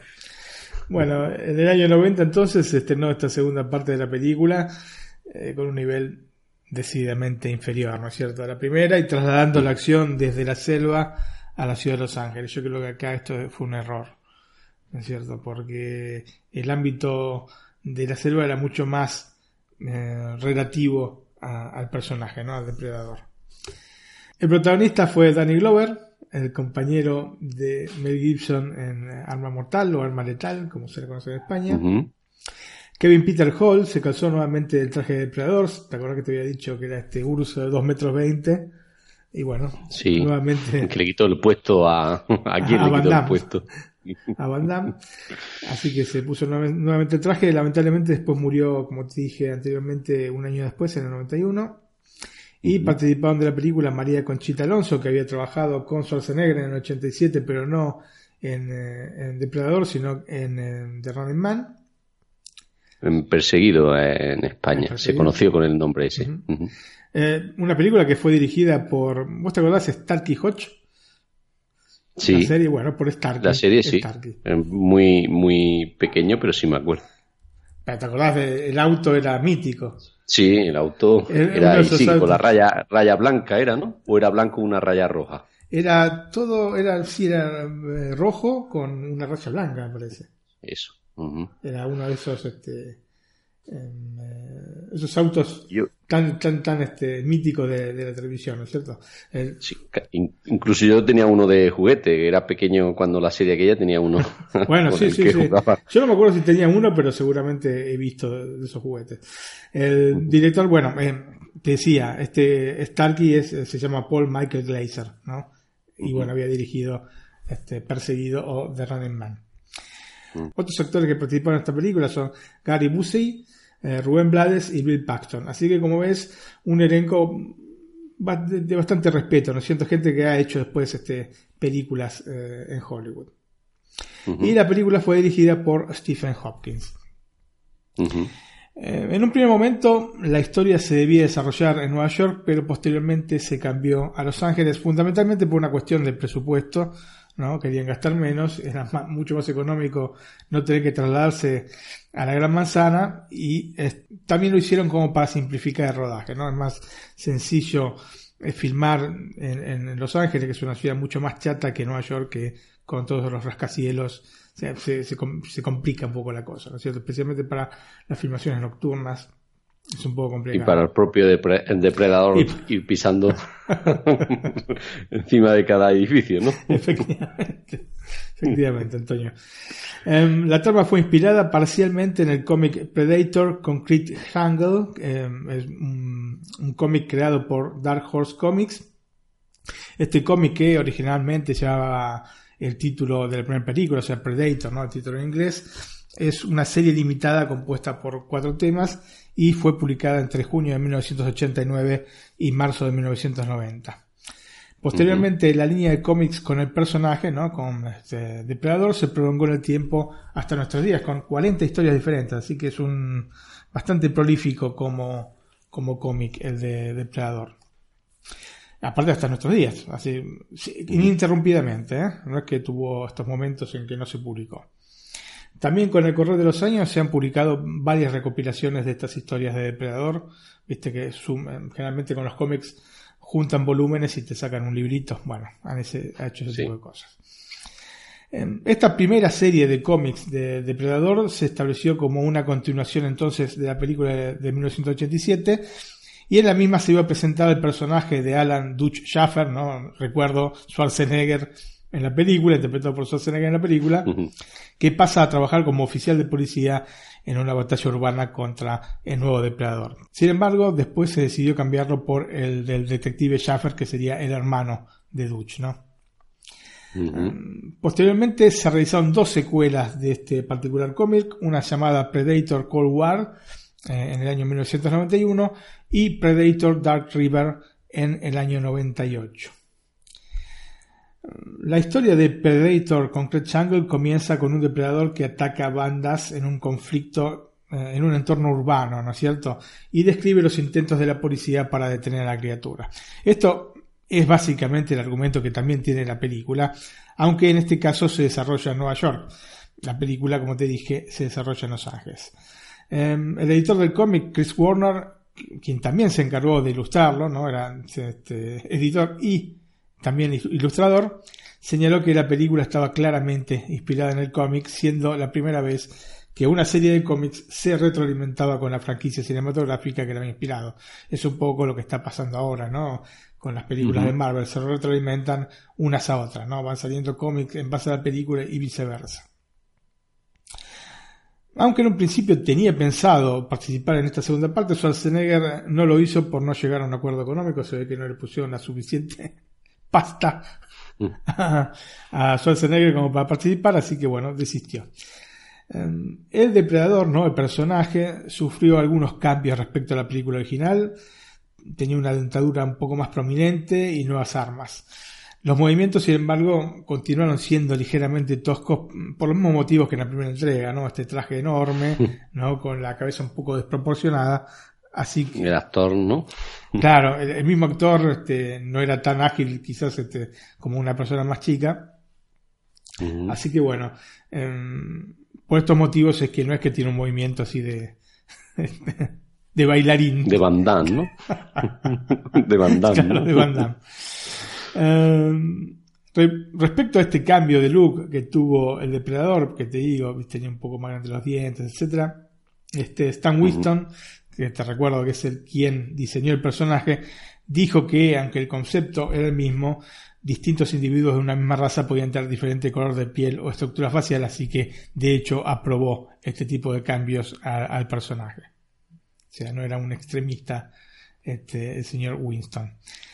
Eh, por otra parte, en el momento de la filmación de la película todavía no se había inaugurado la Metropolitana de Los Ángeles. Eh, una de las escenas más importantes de la película se desarrolla justamente dentro de la Metropolitana. La Metropolitana de Los Ángeles, la primera línea, la, azul, se inauguró el mismo año que se estrenó la película, en 1990, unos pocos meses antes del estreno de, de Depredador 2. Por lo que, lógicamente, la película tuvieron que filmarla en otro lugar. En este caso utilizaron eh, la BART, que es Bay Area Rapid Transit de San Francisco, que es uno de estos, no, creo que es una mezcla entre metropolitana y tranvía, ¿no es cierto? Y bueno, utilizaron eh, este medio de transporte como para filmar esta escena que es este, una de las más importantes dentro de la película, te repito. El resto de la filmación se realizó en los estudios de la Fox en Los Ángeles y en otros puntos de la ciudad. Así que, lógicamente, teniendo los mismos estudios, no teniendo que pagar por estudio, no teniendo que eh, mover este, los equipos a Nueva York, ahí este, ahorró mucho dinero y es por eso que eh, la película fue filmada en, este, en Los Ángeles. La película, Antonio, como te dije, es decididamente soporífera. Mucho del encanto de la primera parte se pierde por el simple hecho de no estar en la selva. Para mí es una cosa crucial en esta película. Sacan al depredador de su em, entorno natural, digamos, y lo ponen en la ciudad y no me llega a convencer del todo. No se entiende muy bien por qué el depredador elige las estigmatizadas bandas locales como foco de su persecución, eh, ni se explica cómo ni por qué en siglos nadie se había percatado de su presencia. ¿Y por qué digo este, estigmatizadas bandas locales? La acción se ubica, si bien la película es de 1990, se ubica en el año 97, ¿no? Y los grupos criminales dominantes en Los Ángeles, que es un caos, porque siempre se proyectó siete años después, pero se ve que se había destruido todo, ¿no es cierto? Y los grupos criminales dominantes eran colombianos y jamaiquinos, ¿no es cierto? Um, cómo andamos por casa. Esto es una cosa tan típica de norteamericanos, ¿no? Si ahí tienen problemas este, de seguridad, no es por ellos, es por lo demás. Qué bien, ¿entendés? Bueno, y sobre el final de la película hay un elemento fundamental para la franquicia y el crossover que años después realizarían con la de Alien, ¿no? Entre los trofeos del depredador, este, esto para quien no se haya dado cuenta, si es que alguno no se dio cuenta, eh, que hay dentro de la nave del depredador, vamos a ver el cráneo de un xenomorfo, ¿no? que es el, el alien, ¿no es cierto? Sí. Eh, la inclusión de, esta, cabeza fue sugerencia de los artistas de efectos especiales de la película, John Rosengrant y Shane Mahan, quienes habían trabajado también en Aliens, el regreso a la película de 1986, que es la segunda parte de la saga de Aliens, dirigida nada menos que por James Cameron. Así que bueno, tanto Rosengrant como Mahan lo propusieron este, meter esta cabeza del xenomorfo como una broma y a la vez como una especie de guiño a la historia del cómic Aliens vs Predator de 1989. Aliens, atención con la S final, uh -huh. este, un cómic del año 89, también de la Dark Horse Comics, que además este, este cómic siguió su propia línea que fue publicada hasta marzo del año 97 con diferentes historias. Bueno, Antonio, y desde lo económico, partiendo de un presupuesto que era sustancialmente mayor que el de la producción original, este, que eran de 15 millones de dólares, ¿te acordás? Habían llegado a los 15 millones de dólares. Acá tuvieron uh -huh. más del doble, 35 millones de dólares. Y si bien no fue un fracaso, eh, recaudó la película bastante menos de lo esperado. Recaudó 57 millones de dólares a nivel global y un poco más de 30 millones de dólares en los Estados Unidos. La película se estrenó el 21 de noviembre de 1990 en los Estados Unidos, el 14 de marzo del 91 en Argentina, el 11 de mayo en Uruguay y el 4 de junio en España. Uh -huh. Esta Depredador 2 sufrió muchos cortes para poderla estrenar a un público más extenso. Eh, vos sabés que muchas veces pasa que se, digamos, exceden con determinadas este, sangre o son demasiado violentas las películas. Sí. Entonces tienen que empezar a cortar porque claro, si vos restringís el público vas a tener seguramente menos este, recaudación. Así que tuvieron uh -huh. que hacer cortes de por aquí y por allá para poder este, estrenarla. Para todos los públicos. Para que fuera estrenada, para... sí, o por lo menos para la mayor cantidad de público posible. Uh -huh. Así que por eso es que tenés este, la duración que va de los 93 a los 108 minutos, dependiendo el corte que veas, ¿no? Dependiendo uh -huh. de la versión. El formato de pantalla es 1.85.1 y el sonido original es estéreo. Depredador 2 se puede alquilar si alguien tiene la valentía de hacerlo a través de eh, Microsoft Store y Google Play a 25 pesos. Estamos hablando de México. Uh -huh. Mientras que en iTunes se la encuentra a 50 pesos. El precio de venta es de 99 pesos mexicanos siempre en iTunes y también en Microsoft Store y de 100 pesos mexicanos en el Google Play. En España está disponible solamente en iTunes a 3,99, 3,99 euros para alquilar y 7,99 euros a la venta. Bueno, tampoco hay tanta diferencia, ¿no? no. Ver, que por, por, 8, por 8 euros yo creo que no merece la pena. No. no. Yo, diría que, yo diría que no. Si se, la pueden encontrar en otro. Salvo que quieran tener toda la colección de películas. Bueno, en ese caso, sí. bueno, te compras estos packs que han salido de Blu-ray con uh -huh. toda, la, este, toda la saga de Depredador. Porque aunque la película no esté a nivel de la primera, siempre es parte de, de la saga, ¿no? No, no se puede uh -huh.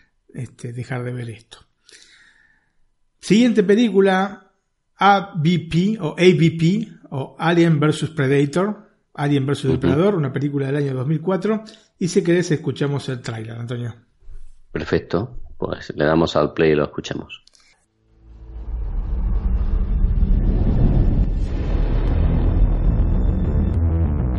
Él es el cazador. Él es la presa. Y tú eres el cebo.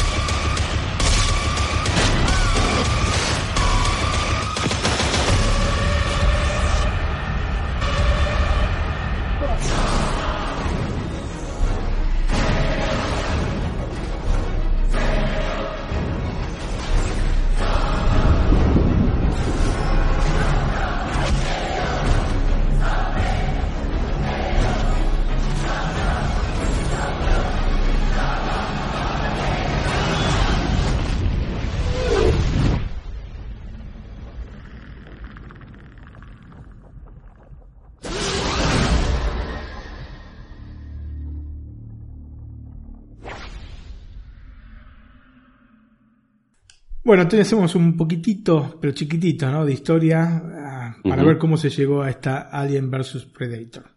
O Alien vs Depredador, o Alien vs Predator, no sé cómo quieran decirle. Es tan complejo esto. en 1979, la 20th Century Fox estrenó Alien el octavo pasajero, una película que marcaría una época en el género, protagonizada por Sigourney Weaver y Tom Skerritt y dirigida por un notable como Ridley Scott, ¿no? Este, Uno de estos directores que este, han marcado un poco la historia del cine. Es un film que se convirtió en clásico casi instantáneamente, ¿no es cierto? Este, Alien el octavo pasajero.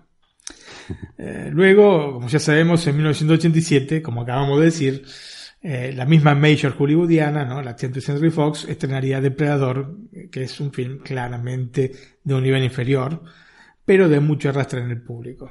Aparte, bueno, porque negarlo es una película que, me gusta. A vos también, por eso la comentamos, ¿no es cierto, Antonio?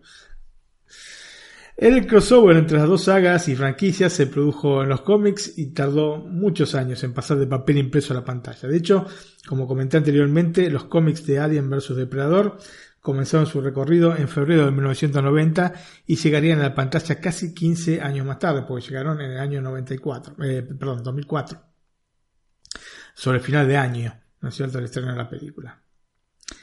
El concepto de un cruce entre ambas franquicias, que en su versión cómic pertenecían a Dark Horse Comics, como ya lo había dicho, se originó a partir de una reunión de ejecutivos de la editorial que debían organizarse para un posible cruce de franquicias con DC Comics, la conocida y famosísima DC Comics.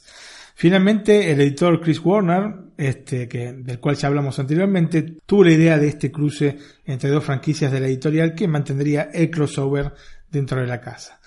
De todas formas, unos años más tarde y a partir del éxito que supuso Alien vs Predator, se llegó a un acuerdo con DC Comics que dio como resultado varias historias, ¿no es cierto?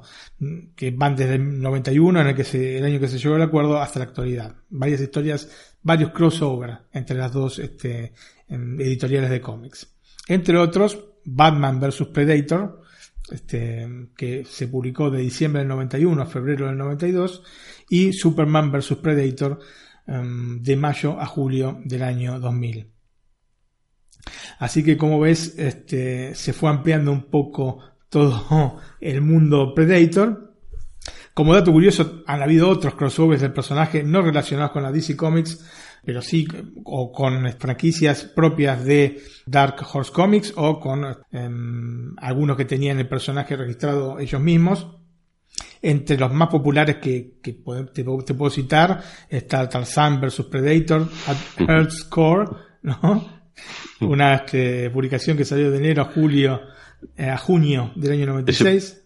por, por, lo de la selva le calza el dedillo, ¿no? perfecto. Tarzan, por otra parte, era así de la este, Dark Horse Comics, ¿no? los derechos. Predator vs. Judge Dredd, este, también de octubre a diciembre del año 97 y Archie vs Predator, esta no sé cómo será, de abril a julio del año 2015. Esta última debe ser terrible, terrible. La cuestión es que eh, esta sugerencia de Chris Warner derivó en una historia corta dividida en tres partes. Esa sugerencia, digo, de entrelazar los dos mundos, ¿no? Predator con Alien.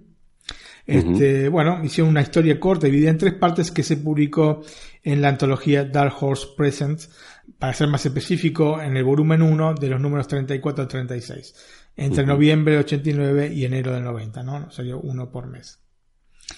Em, en el último de estos números, el número 36, se presentó por primera vez el título Aliens vs Predator. Siempre te menciono que es Aliens, ¿no? Con plural. A pesar de que la película, la primera película es en singular.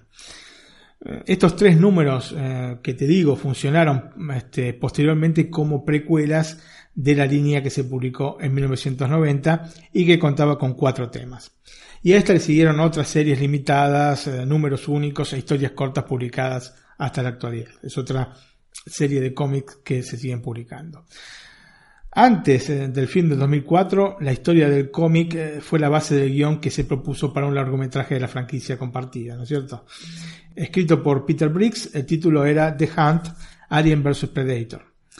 Este proyecto finalmente fue abandonado y la Fox eh, fue descartando estos proyectos y se habla de hasta 40 del proyecto distinto que fue dándole pulgar para abajo la Fox durante muchos años, hasta que el escritor y director Paul Anderson presentó una idea según la cual la historia se iba a desarrollar en la Tierra y en tiempos modernos. La historia en sí tendría lugar entre los eventos que cuentan Depredador y Alien, el octavo pasajero. O sea que Depredador, bueno, el actual en el momento del año 87 y Alien es en el futuro. Así que bueno, el, el espacio de tiempo era ese. En realidad, cuando Anderson presentó el proyecto era solamente un director novato, ¿no? De hecho, estaba presentando su primera película en Sundance Festival que se llama Shopping, cuando le mandó el guion a la 20th Century Fox. Este Sundance Festival es un eh, festival, ya lo comentamos alguna vez en Netflix a la carta, un festival de cine independiente que está, que lo promueve o que está promovido por Robert Redford. que quizás el, el, festival de cine independiente más importante que hay. La cuestión es que pasaron varios años, la Fox se volvió a mostrar interesada, ¿no es cierto?, en el proyecto y se contactaron nuevamente con Anderson, que era, según el parecer del mismo estudio de los productores, ¿no? Eh, los que serían los productores de la película, el director perfecto para el proyecto. No solo porque la idea era suya, ¿no es cierto? Desde ya, porque muchas veces vos tenés una idea y después utilizan otro director que les parezca el estudio más idóneo, pues al fin y al cabo son uh -huh. los que ponen la plata. No era por esto solamente, sino porque era un real apasionado de estas dos franquicias, un verdadero fanático de Alien y de Depredador. De hecho, cuentan que uh -huh. había visto las películas centenares de veces. Centenares de veces. Pero, era muy apasionado, evidentemente. Sí. Anderson se encargó de unir eh, las dos sagas intentando evitar las contradicciones y quién mejor que él que conocía casi de memoria estas películas como para evitar ese tipo de, de contradicciones, ¿no es cierto? Sí. Eh, como te dije, en el final de Depredador 2 se había establecido que había existido un contacto previo entre dos especies, entre cazador y cazado, ¿no? Cazador, depredador, obviamente, y cazado, el xenomorfo. Eh, a partir de, de este presupuesto, Anderson estableció toda una mitología relacionada con la Tierra y fundamentalmente con los depredadores que intervinieron, según este criterio de Anderson, de manera explícita en el desarrollo de la humanidad, influyendo en importantes culturas como la egipcia o la azteca, ¿no es cierto? Uh -huh. Esto último también está extraído de la segunda parte de la saga y también sobre el final de la película, específicamente de las decoraciones este, con diseños que recuerdan a los de los aztecas en el interior de la nave de Depredador. Uh -huh. Por otra parte, la conexión con el universo de Alien parte con el personaje interpretado por Lance Henriksen, este multimillonario Charles Bishop Weyland, justamente el actor trabajó en dos de las secuelas de Alien, Aliens el regreso y Alien 3, donde interpreta al androide Bishop. ¿No es cierto? Así que ya ves que se llama Charles Bishop, ¿no es cierto? Weyland, el, el tipo que trabajó en las dos películas como Bishop.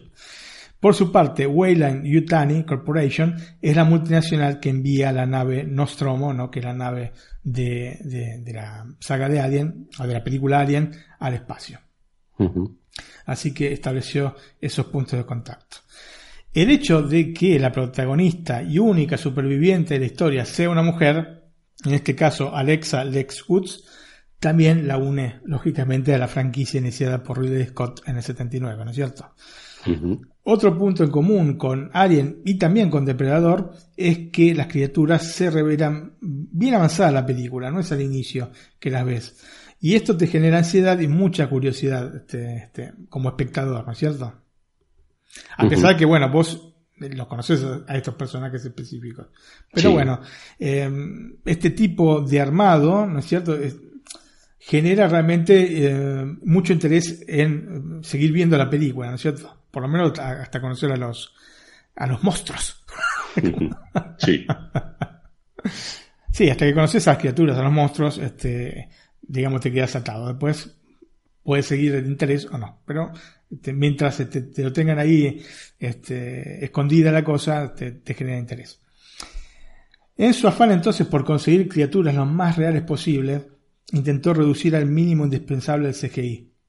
Para conseguir esto se apoyó en los creadores y diseñadores de criaturas Alec Gillis y Tom Woodruff, que habían trabajado en La muerte de Sienta Bien del año 92, en Demolition Man del 93 y en Starship Troopers del 97 y en tres películas de la saga Alien, entre otras. Así que era gente muy, muy experimentada. También se apoyó en el supervisor de efectos especiales, John Bruno, que había trabajado con James Cameron en la película El Abismo del año 89, Abyss, ¿no? Se llama la película originalmente, y también con el mismo Cameron en Terminator 2, El Juicio Final del año 91, y también en otras películas, ¿no? Pero bueno, estas digamos son las más eh, importantes que había hecho hasta ese momento John Bruno. El resultado es que aproximadamente el 70% de los efectos visuales de Alien vs Predator son físicos y no son hechos con CGI. Yo, no sé, vos para mí me gusta, yo prefiero las películas que tienen más efectos físicos que hechos con CGI. Aunque sean muy bien hechos, ¿eh? Pero no sé, me, son más reales. Me parece más real, efectivamente. Efectivamente. Se intentó no tocar demasiado los diseños creados para las criaturas, pero al mismo tiempo mm, quisieron mejorar los efectos en las mismas, ayudados por nuevas tecnologías de construcción y articulación. Una de las estrellas en este sentido fue la reina Alien, que se accionaba con sistemas hidráulicos, lo que permitía movimientos veloces y fundamentalmente controlables y aparte armónicos, ¿no? Este, bastante suaves. Los movimientos eh, se realizaban a través de una computadora que registraba cada acción de la reina. Y una vez que se conseguía el movimiento deseado, el mismo se podía repetir todas las veces que quisieses. Entonces eh, estaba muy piola esto, ¿no es cierto? La manera de enseñarle al personaje, al animatronic, lo que tenía que hacer. Eh, las cabezas animatrónicas de Alien y Depredador permitieron un realismo que no se había visto precedentemente, ¿no es cierto? Por otra parte, según el tipo de escena, podían usar marionetas operadas por cable, animatronics o inclusive un traje. Se utilizaron todo tipo de recursos como para plasmar en pantalla lo mejor posible la imagen de estos personajes que son tan icónicos, ¿no es cierto?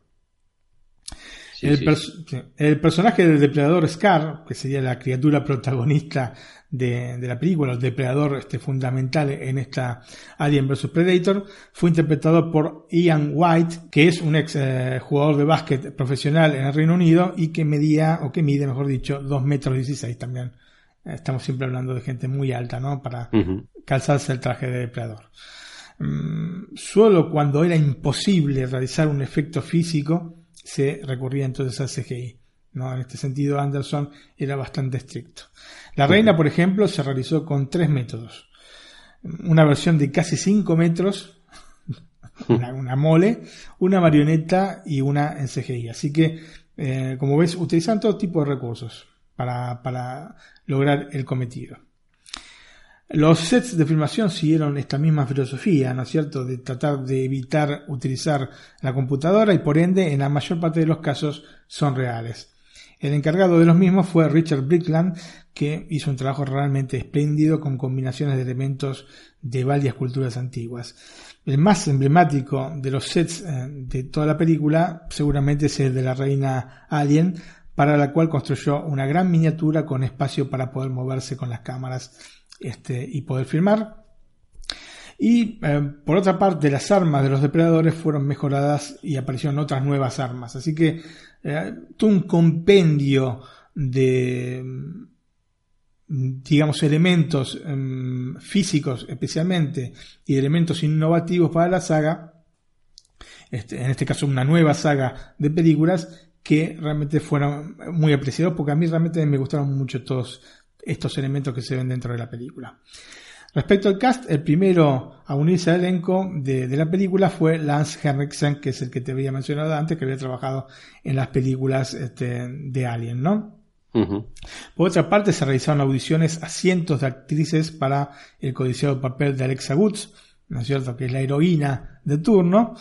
Y la elección de Sana Latan, que finalmente obtuvo el papel, este, se concretó tan cerca del comienzo del rodaje que solo unas semanas después de realizar la audición estaba abordando el avión hacia Praga y un par de días más tarde comenzaba a filmar este, en la película. Así que fue eh, Henriksen el primer este, actor contratado y la protagonista esencial de la película es la última, ¿no? Esta es Sana Latan. El italiano Raúl Bova se unió también al cast de la película e interpreta a Sebastián de Rosa, que es un arqueólogo. Y completaron el cast Ewen Bremer como Grant Miller, un ingeniero químico que se incorpora al grupo para datar la pirámide encontrada en la Antártida, Colin Salmon, Agat de Bulay y Carsten Norgard, entre otros. Todos apellidos muy difíciles porque son actores que no son tan conocidos, ¿no es cierto? Antonio, y a pesar de todas las premisas de efectos y elenco, la película no me llega a convencer de todo, ¿no? Con determinados puntos algo forzados, como, sin lugar a dudas, algunos aspectos de guion y ciertos descuidos que hacen que cosas simples pierdan el mínimo de credibilidad necesaria en una película de este género. Claramente debemos sostener la suspensión de la incredulidad con respecto a los depredadores. Esto me parece una cosa lógica, no va por acá la cosa. Pero es un poco más difícil la suspensión de la incredulidad viendo a una persona sin abrigo en el medio de la Antártida de noche y tan tranquila y despreocupada, ni siquiera le salía humo por la boca.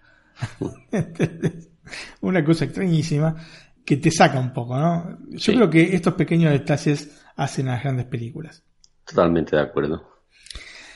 Alien vs eh, Predator fue estrenada el 13 de agosto de 2004 en los Estados Unidos, el 9 de septiembre en Chile y Perú, el 10 de septiembre en México, el 16 de septiembre en Argentina, el 17 en Colombia, Ecuador, Panamá, Uruguay y Bolivia, el 29 de octubre en Venezuela y el 19 de noviembre en España. Partió de un presupuesto de 60 millones de dólares, vos ves cómo se van incrementando los presupuestos, y recaudó 172 millones a nivel global, 80 millones en los Estados Unidos. Que no está nada mal. Que no está nada, nada mal. Casi el triple de lo invertido. Hay tres versiones de la película con una duración de 141, 143 y 149. En este caso probablemente sean distintos cortes este, del director, etcétera. nada fundamental, 6 minutos, no, no que te cambian, 6, 8 minutos no te cambian decididamente una película. El formato de pantalla es 2.35.1 y el sonido en las áreas cinematográficas fue DTS.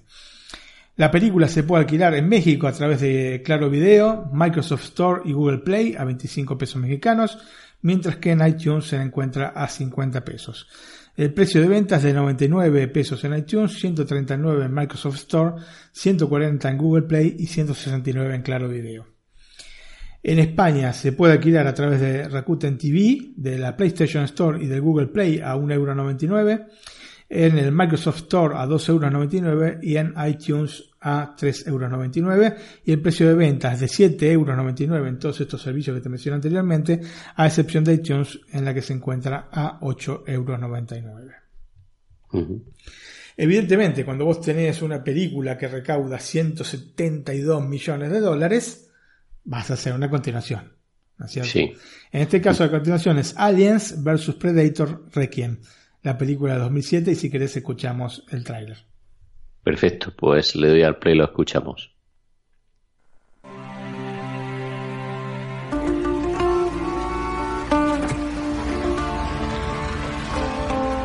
Hola. Dios mío, has vuelto. Te he echado mucho de menos.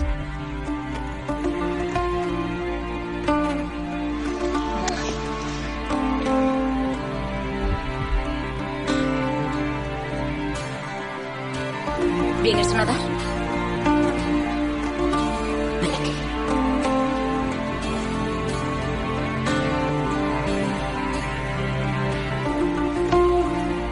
Tómate tu tiempo.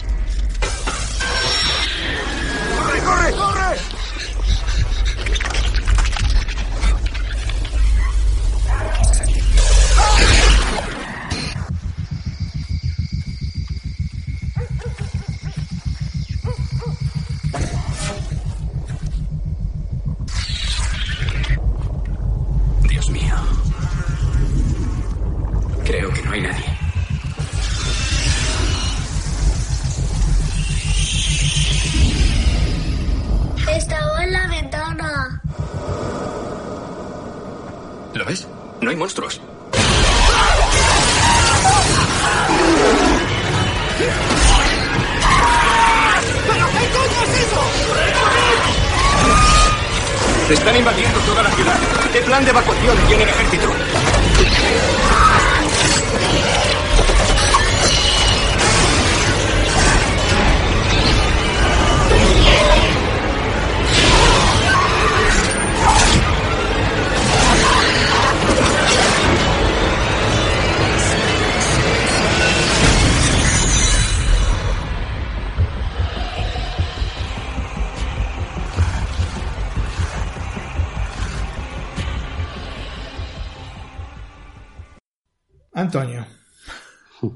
Siempre hablamos de la segunda parte, ¿no es cierto? Pero si la primera parte ya no es tan buena, la segunda parte, ¿qué puede ser? ¿Qué podemos tener? ¿Qué es lo que podemos tener? Casi peor. Diría que sí. Probablemente esta segunda parte de la saga Alien vs Predator es la más floja de toda la franquicia de Predator, ¿no? De Depredador. Si bien... Incluso más que las eh, Depredador 2. Sí, sí, sí, sí. Sí, ¿no? Sí, no, no, no. Está, esta, esta parte mal filmada aparte. Esta en concreto yo no la he visto, todas las demás sí. No me perdí Bueno, no, no te perdiste, no te perdiste absolutamente nada, porque aparte en muchos puntos de la película es todo oscuro, tan oscuro que no se ve nada. Así que, imagínate. Em, si bien no se disocia del todo de la primera parte, digamos que toma caminos distintos, menos épicos ¿no? que lo que había planteado Anderson y más trillados, por ende, este, más sencillo de recorrer, ¿no es cierto? Se introduce en la mitología de la saga Predalien, que es un xenomorfo que nace de un depredador, lo que lo convierte en mucho más fuerte que si hubiese nacido de un humano. ¿Entendés? La acción se desarrolla en el pequeño pueblo de Gunnison, en Colorado, luego de que la nave que transportaba el cuerpo de Scar, este último depredador este que te mencioné anteriormente, que había muerto al final de la primera Alien vs Predator, la nave entonces se cae por la acción de este Predalien que en cuestión de segundos, ¿no es cierto? Porque eso sí, en cuestión de segundos hace pelota toda la nave y la nave cae. O sea, termina la primera película con la nave que está saliendo de la Tierra y en cuestión de segundos el este, Predalien sale del estómago de, este, de, nuestro héroe de la primera, el depredador Scar, ¿no? Revienta todos los eh, depredadores que había dentro de la nave y la hace precipitar nuevamente en la Tierra. Estos son segundos, segundos. Pero bueno, ok. son qué cosas, ¿no? Que son incomprensibles, la verdad. Eh, la cuestión es que la señal de alarma de la nave que estaba cayendo llega al planeta de origen de los depredadores, ¿no es cierto? Así como casi automáticamente.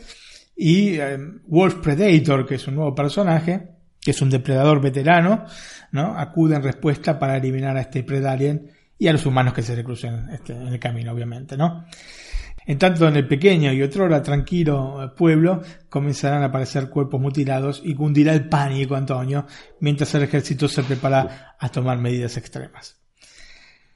Y esta, digamos, es un poco la sinopsis de la película. Eh, los hermanos Corin y Greg Strauss fueron contratados por la 20th Century Fox para dirigir la secuela de Alien vs Predator.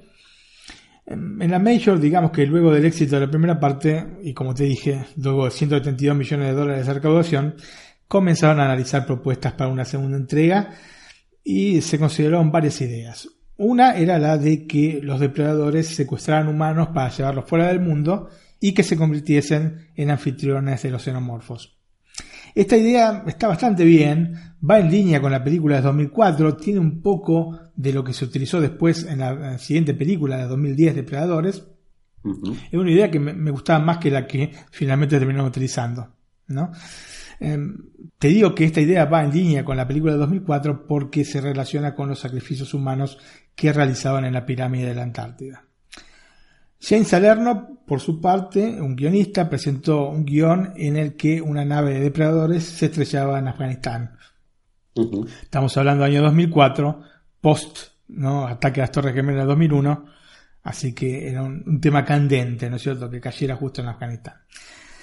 Este concepto eh, de, los depredadores que caen, este, con la nave cae en Afganistán, luego sería utilizado para el comic book de la Dark Horse Comics cuando no, llamado Alien vs Predator Sand Trap o Alien vs Depredador Trampa de Arena. Y que se incluyó, este fue un cómic exclusivo que se incluyó eh, en el pack de DVD de coleccionistas llamado Alien vs Predator de Ultimate Showdown. Será un pack que aparte te traía este cómic. Finalmente, eh, el mismo Salerno este, fue quien escribió el guion de la película, trasladando entonces la historia desde Afganistán, que era un poco más polémica la cosa, a los Estados Unidos. La filmación comenzó el 25 de septiembre del año 2006 en Vancouver.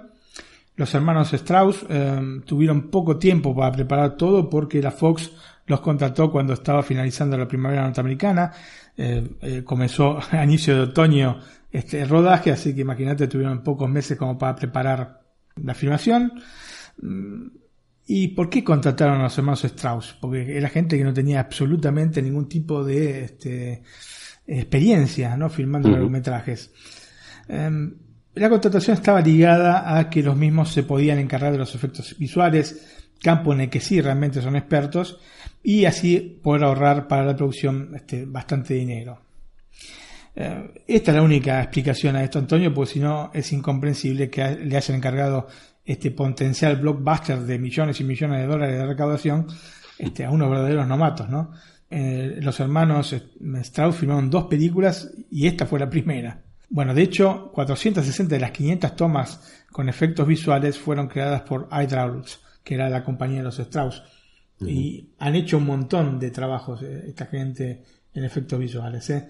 eh decirte películas de, de El Increíble Hulk, películas de eh, los X-Men, inclusive en televisión, en dos producciones de, Netflix, eh, una serie de desafortunados eventos 2 y eh, Stranger Things 2. Así que fíjate que hay gente que tiene realmente conoce lo, que hace, ¿no es cierto? en el campo de los efectos visuales, no en el campo de la edición de películas. fue un desastre. La, la película es un desastre desde todo punto de vista. Argumental, de actuación y este, cómo está filmada. Está muy mal. Eh, la película fue filmada en 52 días y durante los descansos los hermanos este, supervisaron los efectos especiales de la película 300, la película Shooter y Los Cuatro Fantásticos y Silver Surfer. Como ves, eh, aparte estaban en otra cosa. bien tenían un tiempo libre, hacían, ok, sí, lo hicieron vía videollamadas y cosas por el estilo, pero de todas formas que no es muy serio estar haciendo todo eso al mismo tiempo. La intención, a pesar de, trabajar con este tipo de, de, efectos, los hermanos quisieron recurrir lo menos posible al CGI. Y de hecho, a excepción de algunas tomas breves que incluían naves volando y el interior de las naves espaciales, no hay tomas de puro CGI en la película, más que esas, ¿no es cierto? Sí se usó para, por ejemplo, las colas de los xenomorfos y para las mandíbulas internas del depredador. Claramente esto hizo que se exagerase con las escenas nocturnas. Eh, ¿Para qué? Para poder disimular más fácilmente los efectos visuales este, no realizados con la ayuda del ordenador, ¿no es cierto? El resultado, como te dije al inicio, es un negro que es demasiado invasivo, pero demasiado. ¿eh? no, no, te permite observar ningún tipo de detalle.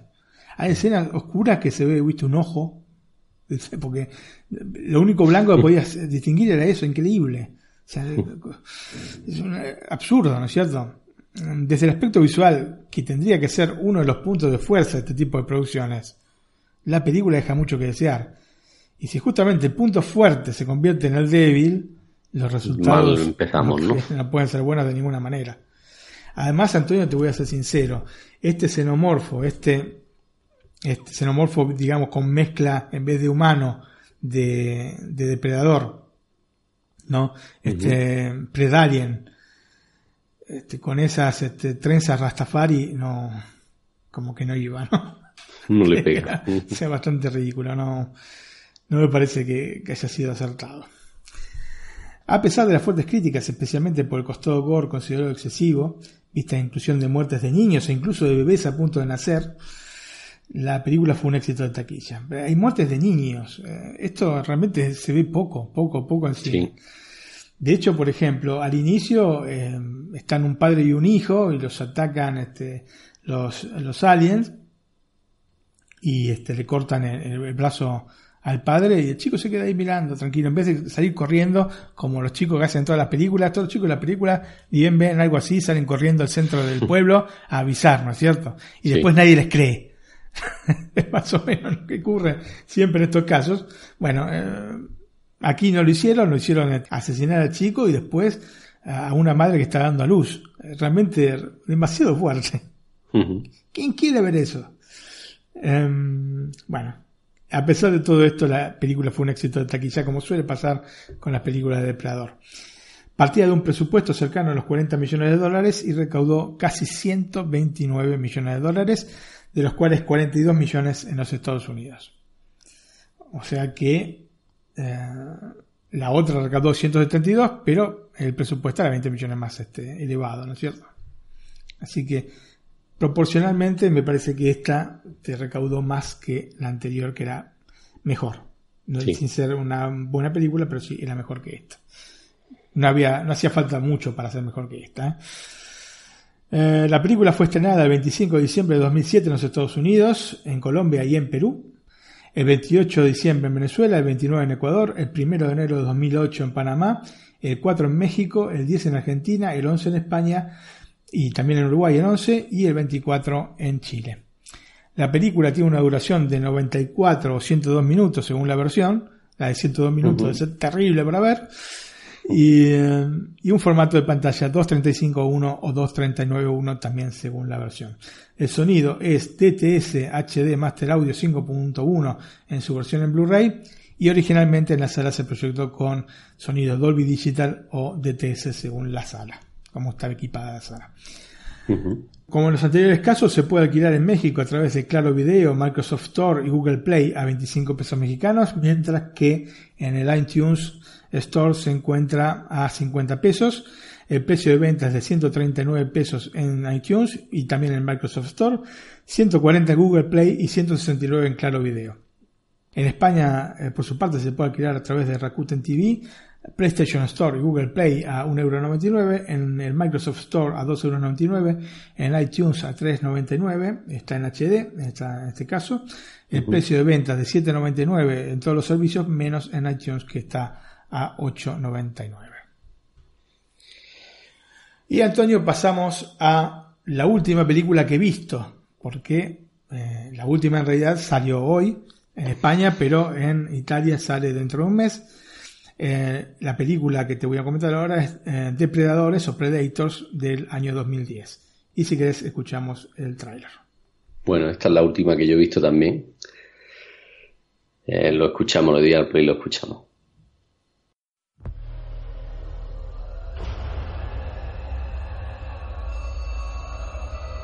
Es lo último que recuerdas?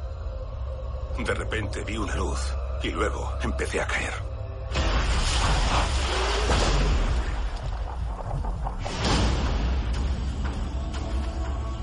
¿Quiénes sois?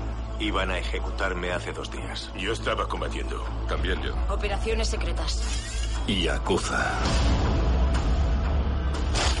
Tenemos que trabajar en equipo. ¿Crees que este grupo de mercenarios puede tener espíritu de equipo?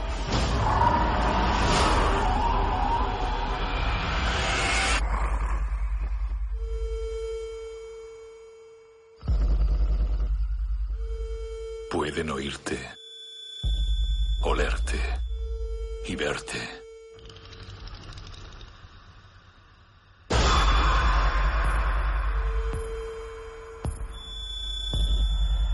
Fuimos elegidos. ¿Elegidos para qué? Este planeta es un coto de caza y nosotros somos la presa.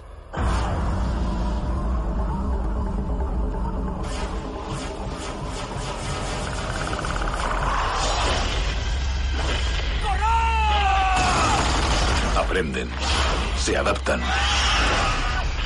¿Queréis sobrevivir? Empleaos a fondo. ¿Quién manda ahora? ¿Cómo los matamos? Como podáis.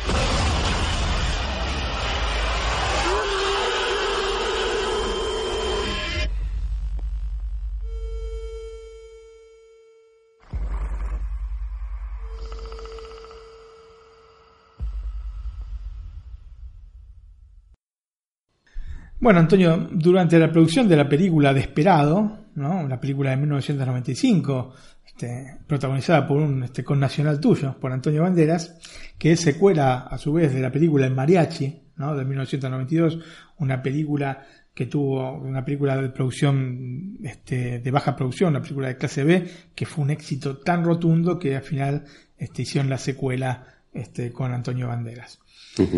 Robert Rodríguez eh, fue quien escribió y dirigió ambas películas y comenzó a trabajar en un guion para una tercera parte de Depredador.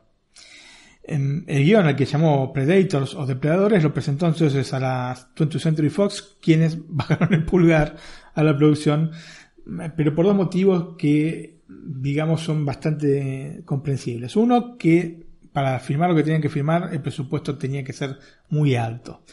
Y por otra parte, los efectos visuales de esa época, estamos hablando de este, el año noventa y tantos, ¿no? 95, 96, digamos, no, no, no, alcanzaban los efectos especiales por las computadoras en nivel necesario como para poder hacer creíble los escenarios que querían mostrar en Depredadores, razones por la cual entonces cajonearon un poco este, este proyecto. Pasaron muchos años y la Fox recibió otra propuesta para una tercera parte de Depredador, esta vez de Vincenzo Natali, el director de Cube del año 97 y Splice, Experimento Mortal del año 2009, que también fue rechazada por la Fox, pero que les hizo rever el proyecto de Robert Rodríguez. Así que se contactaron con el director de origen mexicano y le plantearon la posibilidad de relanzar la franquicia a partir de su guion. Lo cierto es que algunos de los conceptos básicos del guion de Rodríguez se incorporaron a Depredadores, pero la historia fue reescrita casi en su totalidad por Michael Finch y Alex Lidback, quienes redujeron de manera importante la producción, de manera tal de que tuviese un presupuesto más contenido que lo que estaba previsto originalmente. A pesar de que la Fox tenía intención de que Rodríguez dirigiese la película, el primero de julio del año 2009 anunció que Rimrod Antak sería el director con Robert Rodríguez como productor. Así que Rodríguez pasó de director a productor.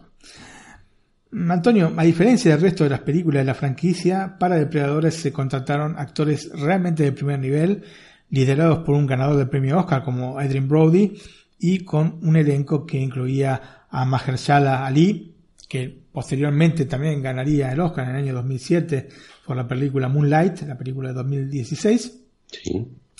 Uh, Topher Grace y Lawrence Fishburne, uh, ni más ni menos, entre otros de los actores importantes de la película. La idea de Rodríguez era la de conseguir que Arnold Schwarzenegger hiciese un cameo en la película, pero finalmente eh, no se podían poner de acuerdo. Sería bastante duro este Schwarzenegger. ¿eh? De un dinero. Eh, sí, se ve que sí, porque sinceramente podría haber hecho un cameo. Sí. lógicamente la elección de Adrian Brody, ¿no? que es un flaquito flaquito para este tipo de papel, no estuvo exenta de polémica digamos que por no tener este aspecto musculoso típico de la franquicia, ¿no es cierto? Yo también, este, sinceramente, cuando vi, okay, ¿qué han hecho aquí? ¿No es cierto?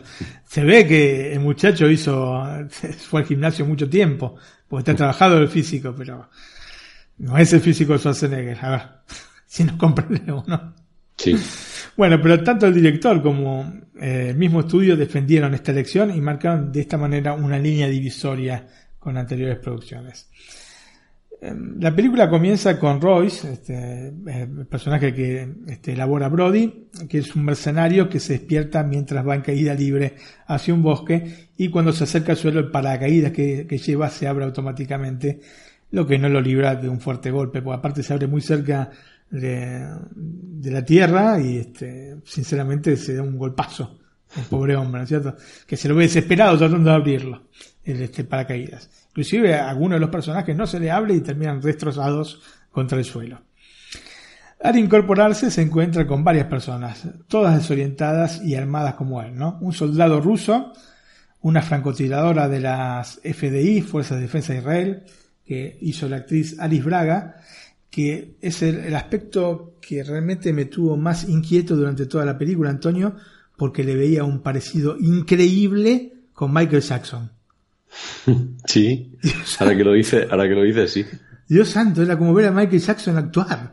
Este, casi del inframundo, porque aparte de la película del año 2010, ¿no? ¿En qué año murió Michael Jackson? También por ahí. Y realmente me, me tuvo inquieto toda la película. Dije a mi mujer, mira, acá este es igual a Michael Jackson, esta mujer. igual. Bueno, otro de los personajes con los que se encuentra es un oficial del FRU, Frente Revolucionario Unido de Sierra Leona, una facción militar extremista rebelde de Sierra Leona, un convicto norteamericano, un asesino de Yakuza, vos sabés que Yakuza es una organización criminal japonesa, en realidad son varias organizaciones a las que llaman Yakuza como si fuese la mafia, ¿entendés? Eh, y un médico. ¿Tiene que ver el médico acá? ¿Qué tiene que ver el médico? todos tienen algo en común excepto este último, ¿no? Que son asesinos todos a sangre fría. Luego de comenzar a moverse por la selva, descubren que no están en la tierra y que son la presa de los depredadores y que fueron colocados allí para poder entretenerlos. Así que buscarán entonces la manera para no ser cazados y, de ser posible, volver a casa. La filmación comenzó el 28 de septiembre del año 2009 y se prolongó por 53 días, de los cuales 22 se realizaron en Hawái, o sea, todos los externos se realizaron en Hawái, y el resto de las escenas, las de interiores, se hicieron en el estudio de Robert Rodríguez en Austin, Texas. Para la película se volvió al diseño original de Depredador, que había ido mutando este, con el correr de las producciones y de, las, este, de los años, ¿no? Así que volvieron al diseño original de Stan Winston. Antonio, si bien no se trata de una producción deslumbrante desde el punto de vista de la trama, yo creo que Depredador está por encima del resto de las secuelas de la saga de Depredador. Seguramente después de la primera es la mejor de todas las películas que hicieron con este personaje. Fundamentalmente porque parte de un elenco bastante más rico que de las anteriores entregas y esto le aporta mucho a las películas. O sea, los actores no están de más en películas, ¿entendés? Hacen a las películas. Y el guion está correcto para este tipo de género. Yo creo que es un digno una digna continuación o relanzamiento de la franquicia. Em, la película partió entonces de un presupuesto de 40 millones de dólares y recaudó a nivel global un poco más de 127 millones, 52 millones en los Estados Unidos. Vos fíjate casi lo mismo que la segunda parte de Alien vs Depredador, que es, increíble que hayan recaudado lo mismo. Increíble. Eh, Depredadores fue estrenada el 9 de julio de 2010 en los Estados Unidos, el 10 de agosto en Argentina el 13 en Panamá, el 19 en Perú, el 20 en México, el 27 en España, el 1 de octubre en Venezuela y el 8 del mismo mes en Uruguay. Mm, la película tiene una duración de 107 minutos, un formato de pantalla 2.39.1 y el sonido en la sala cinematográfica fue Dolby Digital o DTS, también te repito, según el equipamiento de cada sala. Hay una versión Blu-ray 4K con sonido DTS HD Master Audio 5.1 canales. Se puede alquilar en México a través de Claro Video, Microsoft Store y Google Play a 25 pesos mexicanos, mientras que en iTunes se le encuentra a 50 pesos. El precio de venta es de 99 pesos en iTunes y en Microsoft Store, de 100 pesos en Google Play y 169 en Claro Video. En España, por su parte, se puede alquilar a través de Rakuten TV, eh, de la PlayStation Store y Google Play a 1,99€ en el Microsoft Store a 2,99 y en iTunes a 3,99 en HD. El precio de venta es de 7,99 en todos los servicios, a excepción de iTunes, que eh, en la que se encuentra 8,99. Como ves, eh, casi se repite en todas las, las películas las mismas, este, los mismos precios y las mismas plataformas.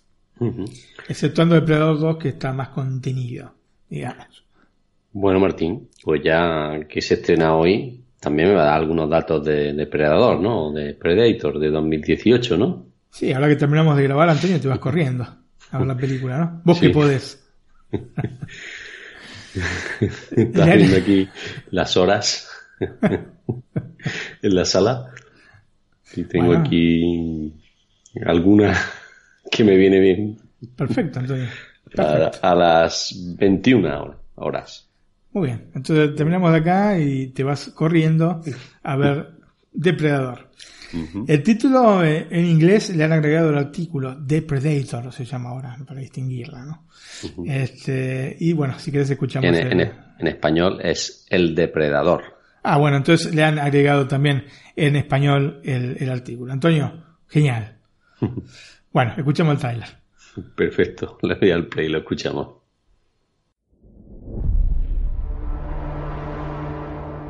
¿Sabe en qué consiste mi trabajo? Hago adquisiciones. Miro hacia arriba y atrapo lo que cae del cielo.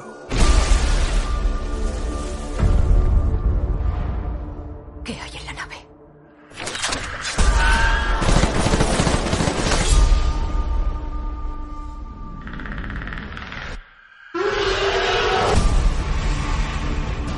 Hábleme de la misión. ¿Vio algo fuera de lo común? Esto no entra en el sueldo. ¿Me he ganado una galleta? Mire, lo entiendo. Algo cayó en México. Nadie quiere testigos. Necesitamos saber si usted y sus hombres suponen una amenaza. Somos Rangers. ¡Eh, Maxley! Si el coño de tu madre fuera un videojuego, estaría disponible para todos los públicos. ¿Acaso nuestro objetivo no supone una sólida amenaza?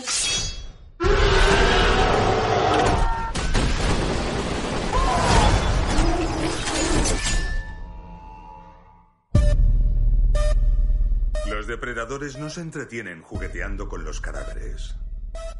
Han conquistado el espacio. Pero no es eso lo que nos espera. ¿Debería preocuparme? Seguramente. Creo que sabe lo que hay en la nave. Los depredadores supremos. ¡Abrid fuego! Podemos morir. Pero seguimos aquí. Así que ven a por nosotros, hijo de puta.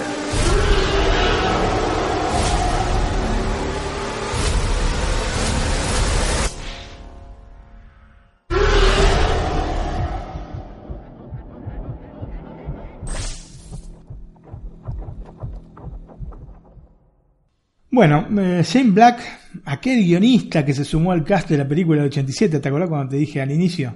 Para hacer los ojos de la producción y controlar a John McTiernan en su primera experiencia dirigiendo un film de una major. Eh, bueno, participó con un papel pequeño, lo mataron enseguida en la película. Y en esta es el director. ¿no? El director de esta nueva entrega de Depredador.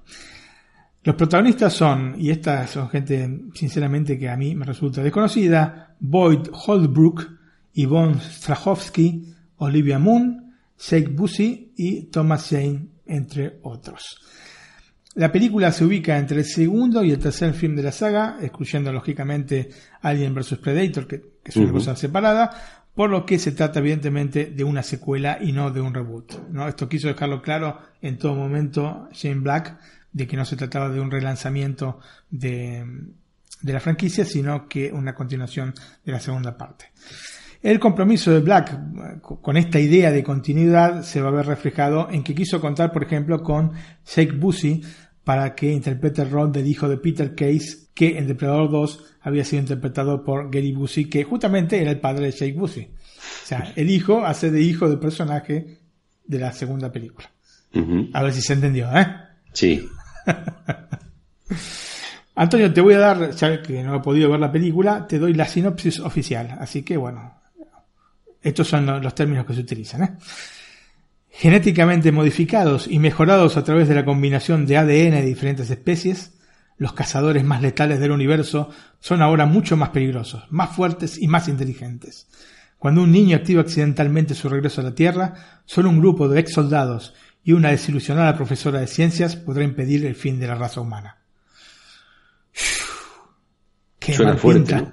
Qué mal pinta, ¿eh? Nada, en fin.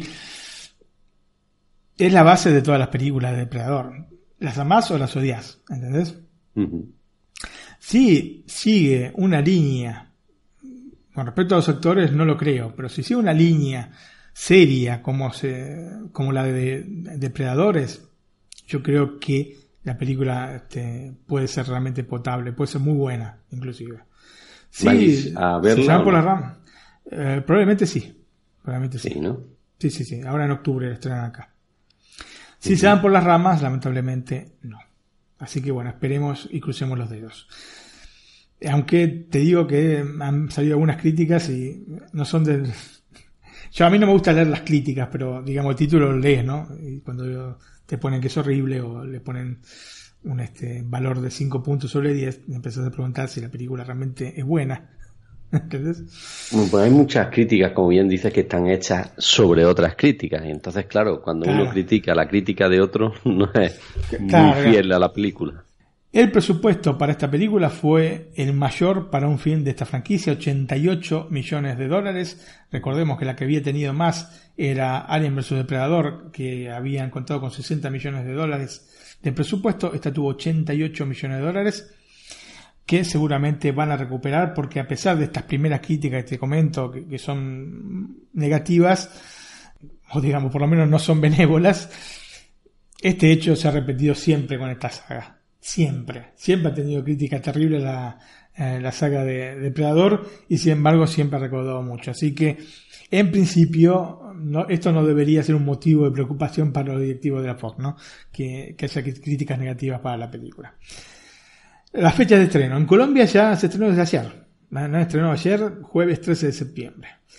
En España el 14, este hoy, en Estados Unidos también, y eh, la semana que viene, el jueves que viene en Argentina. Son los datos que poseo, no hay datos de otros países de Latinoamérica, lamentablemente, por donde los he buscado. La última película de la saga, la última por el momento obviamente, tiene una duración de 127 minutos y esto es realmente común en todas las películas este, que componen esta saga, en esta franquicia, que no llegan a las dos horas. ¿eh? La que tiene más tiene 1 hora 47, 1 hora 48. Este, ninguna llega a las dos horas. Esto es una cosa que me llamó la atención porque son varias películas y aparte actualmente las películas tienen siempre unas dos horas de duración. Sin embargo, han mantenido siempre eh, esta duración. Yo no sé por, por qué motivo, si es por casualidad o por algún motivo específico. Quizás esotérico, quién sabe, Antonio. El formato de pantalla es 239.1 y cuenta con sonido Dolby Atmos o Dolby 7.1, así que debe ser espectacular en el cine esta película. Este tipo de películas, desde ya aconsejo verlas si, si pueden eh, en un cine que tenga Dolby Atmos porque la experiencia sonora es de otro planeta, justamente de otro planeta. Este, lógicamente, Dolby Atmos o Dolby 7.1 depende de la sala donde se proyecte y de el equipamiento que tenga cada sala.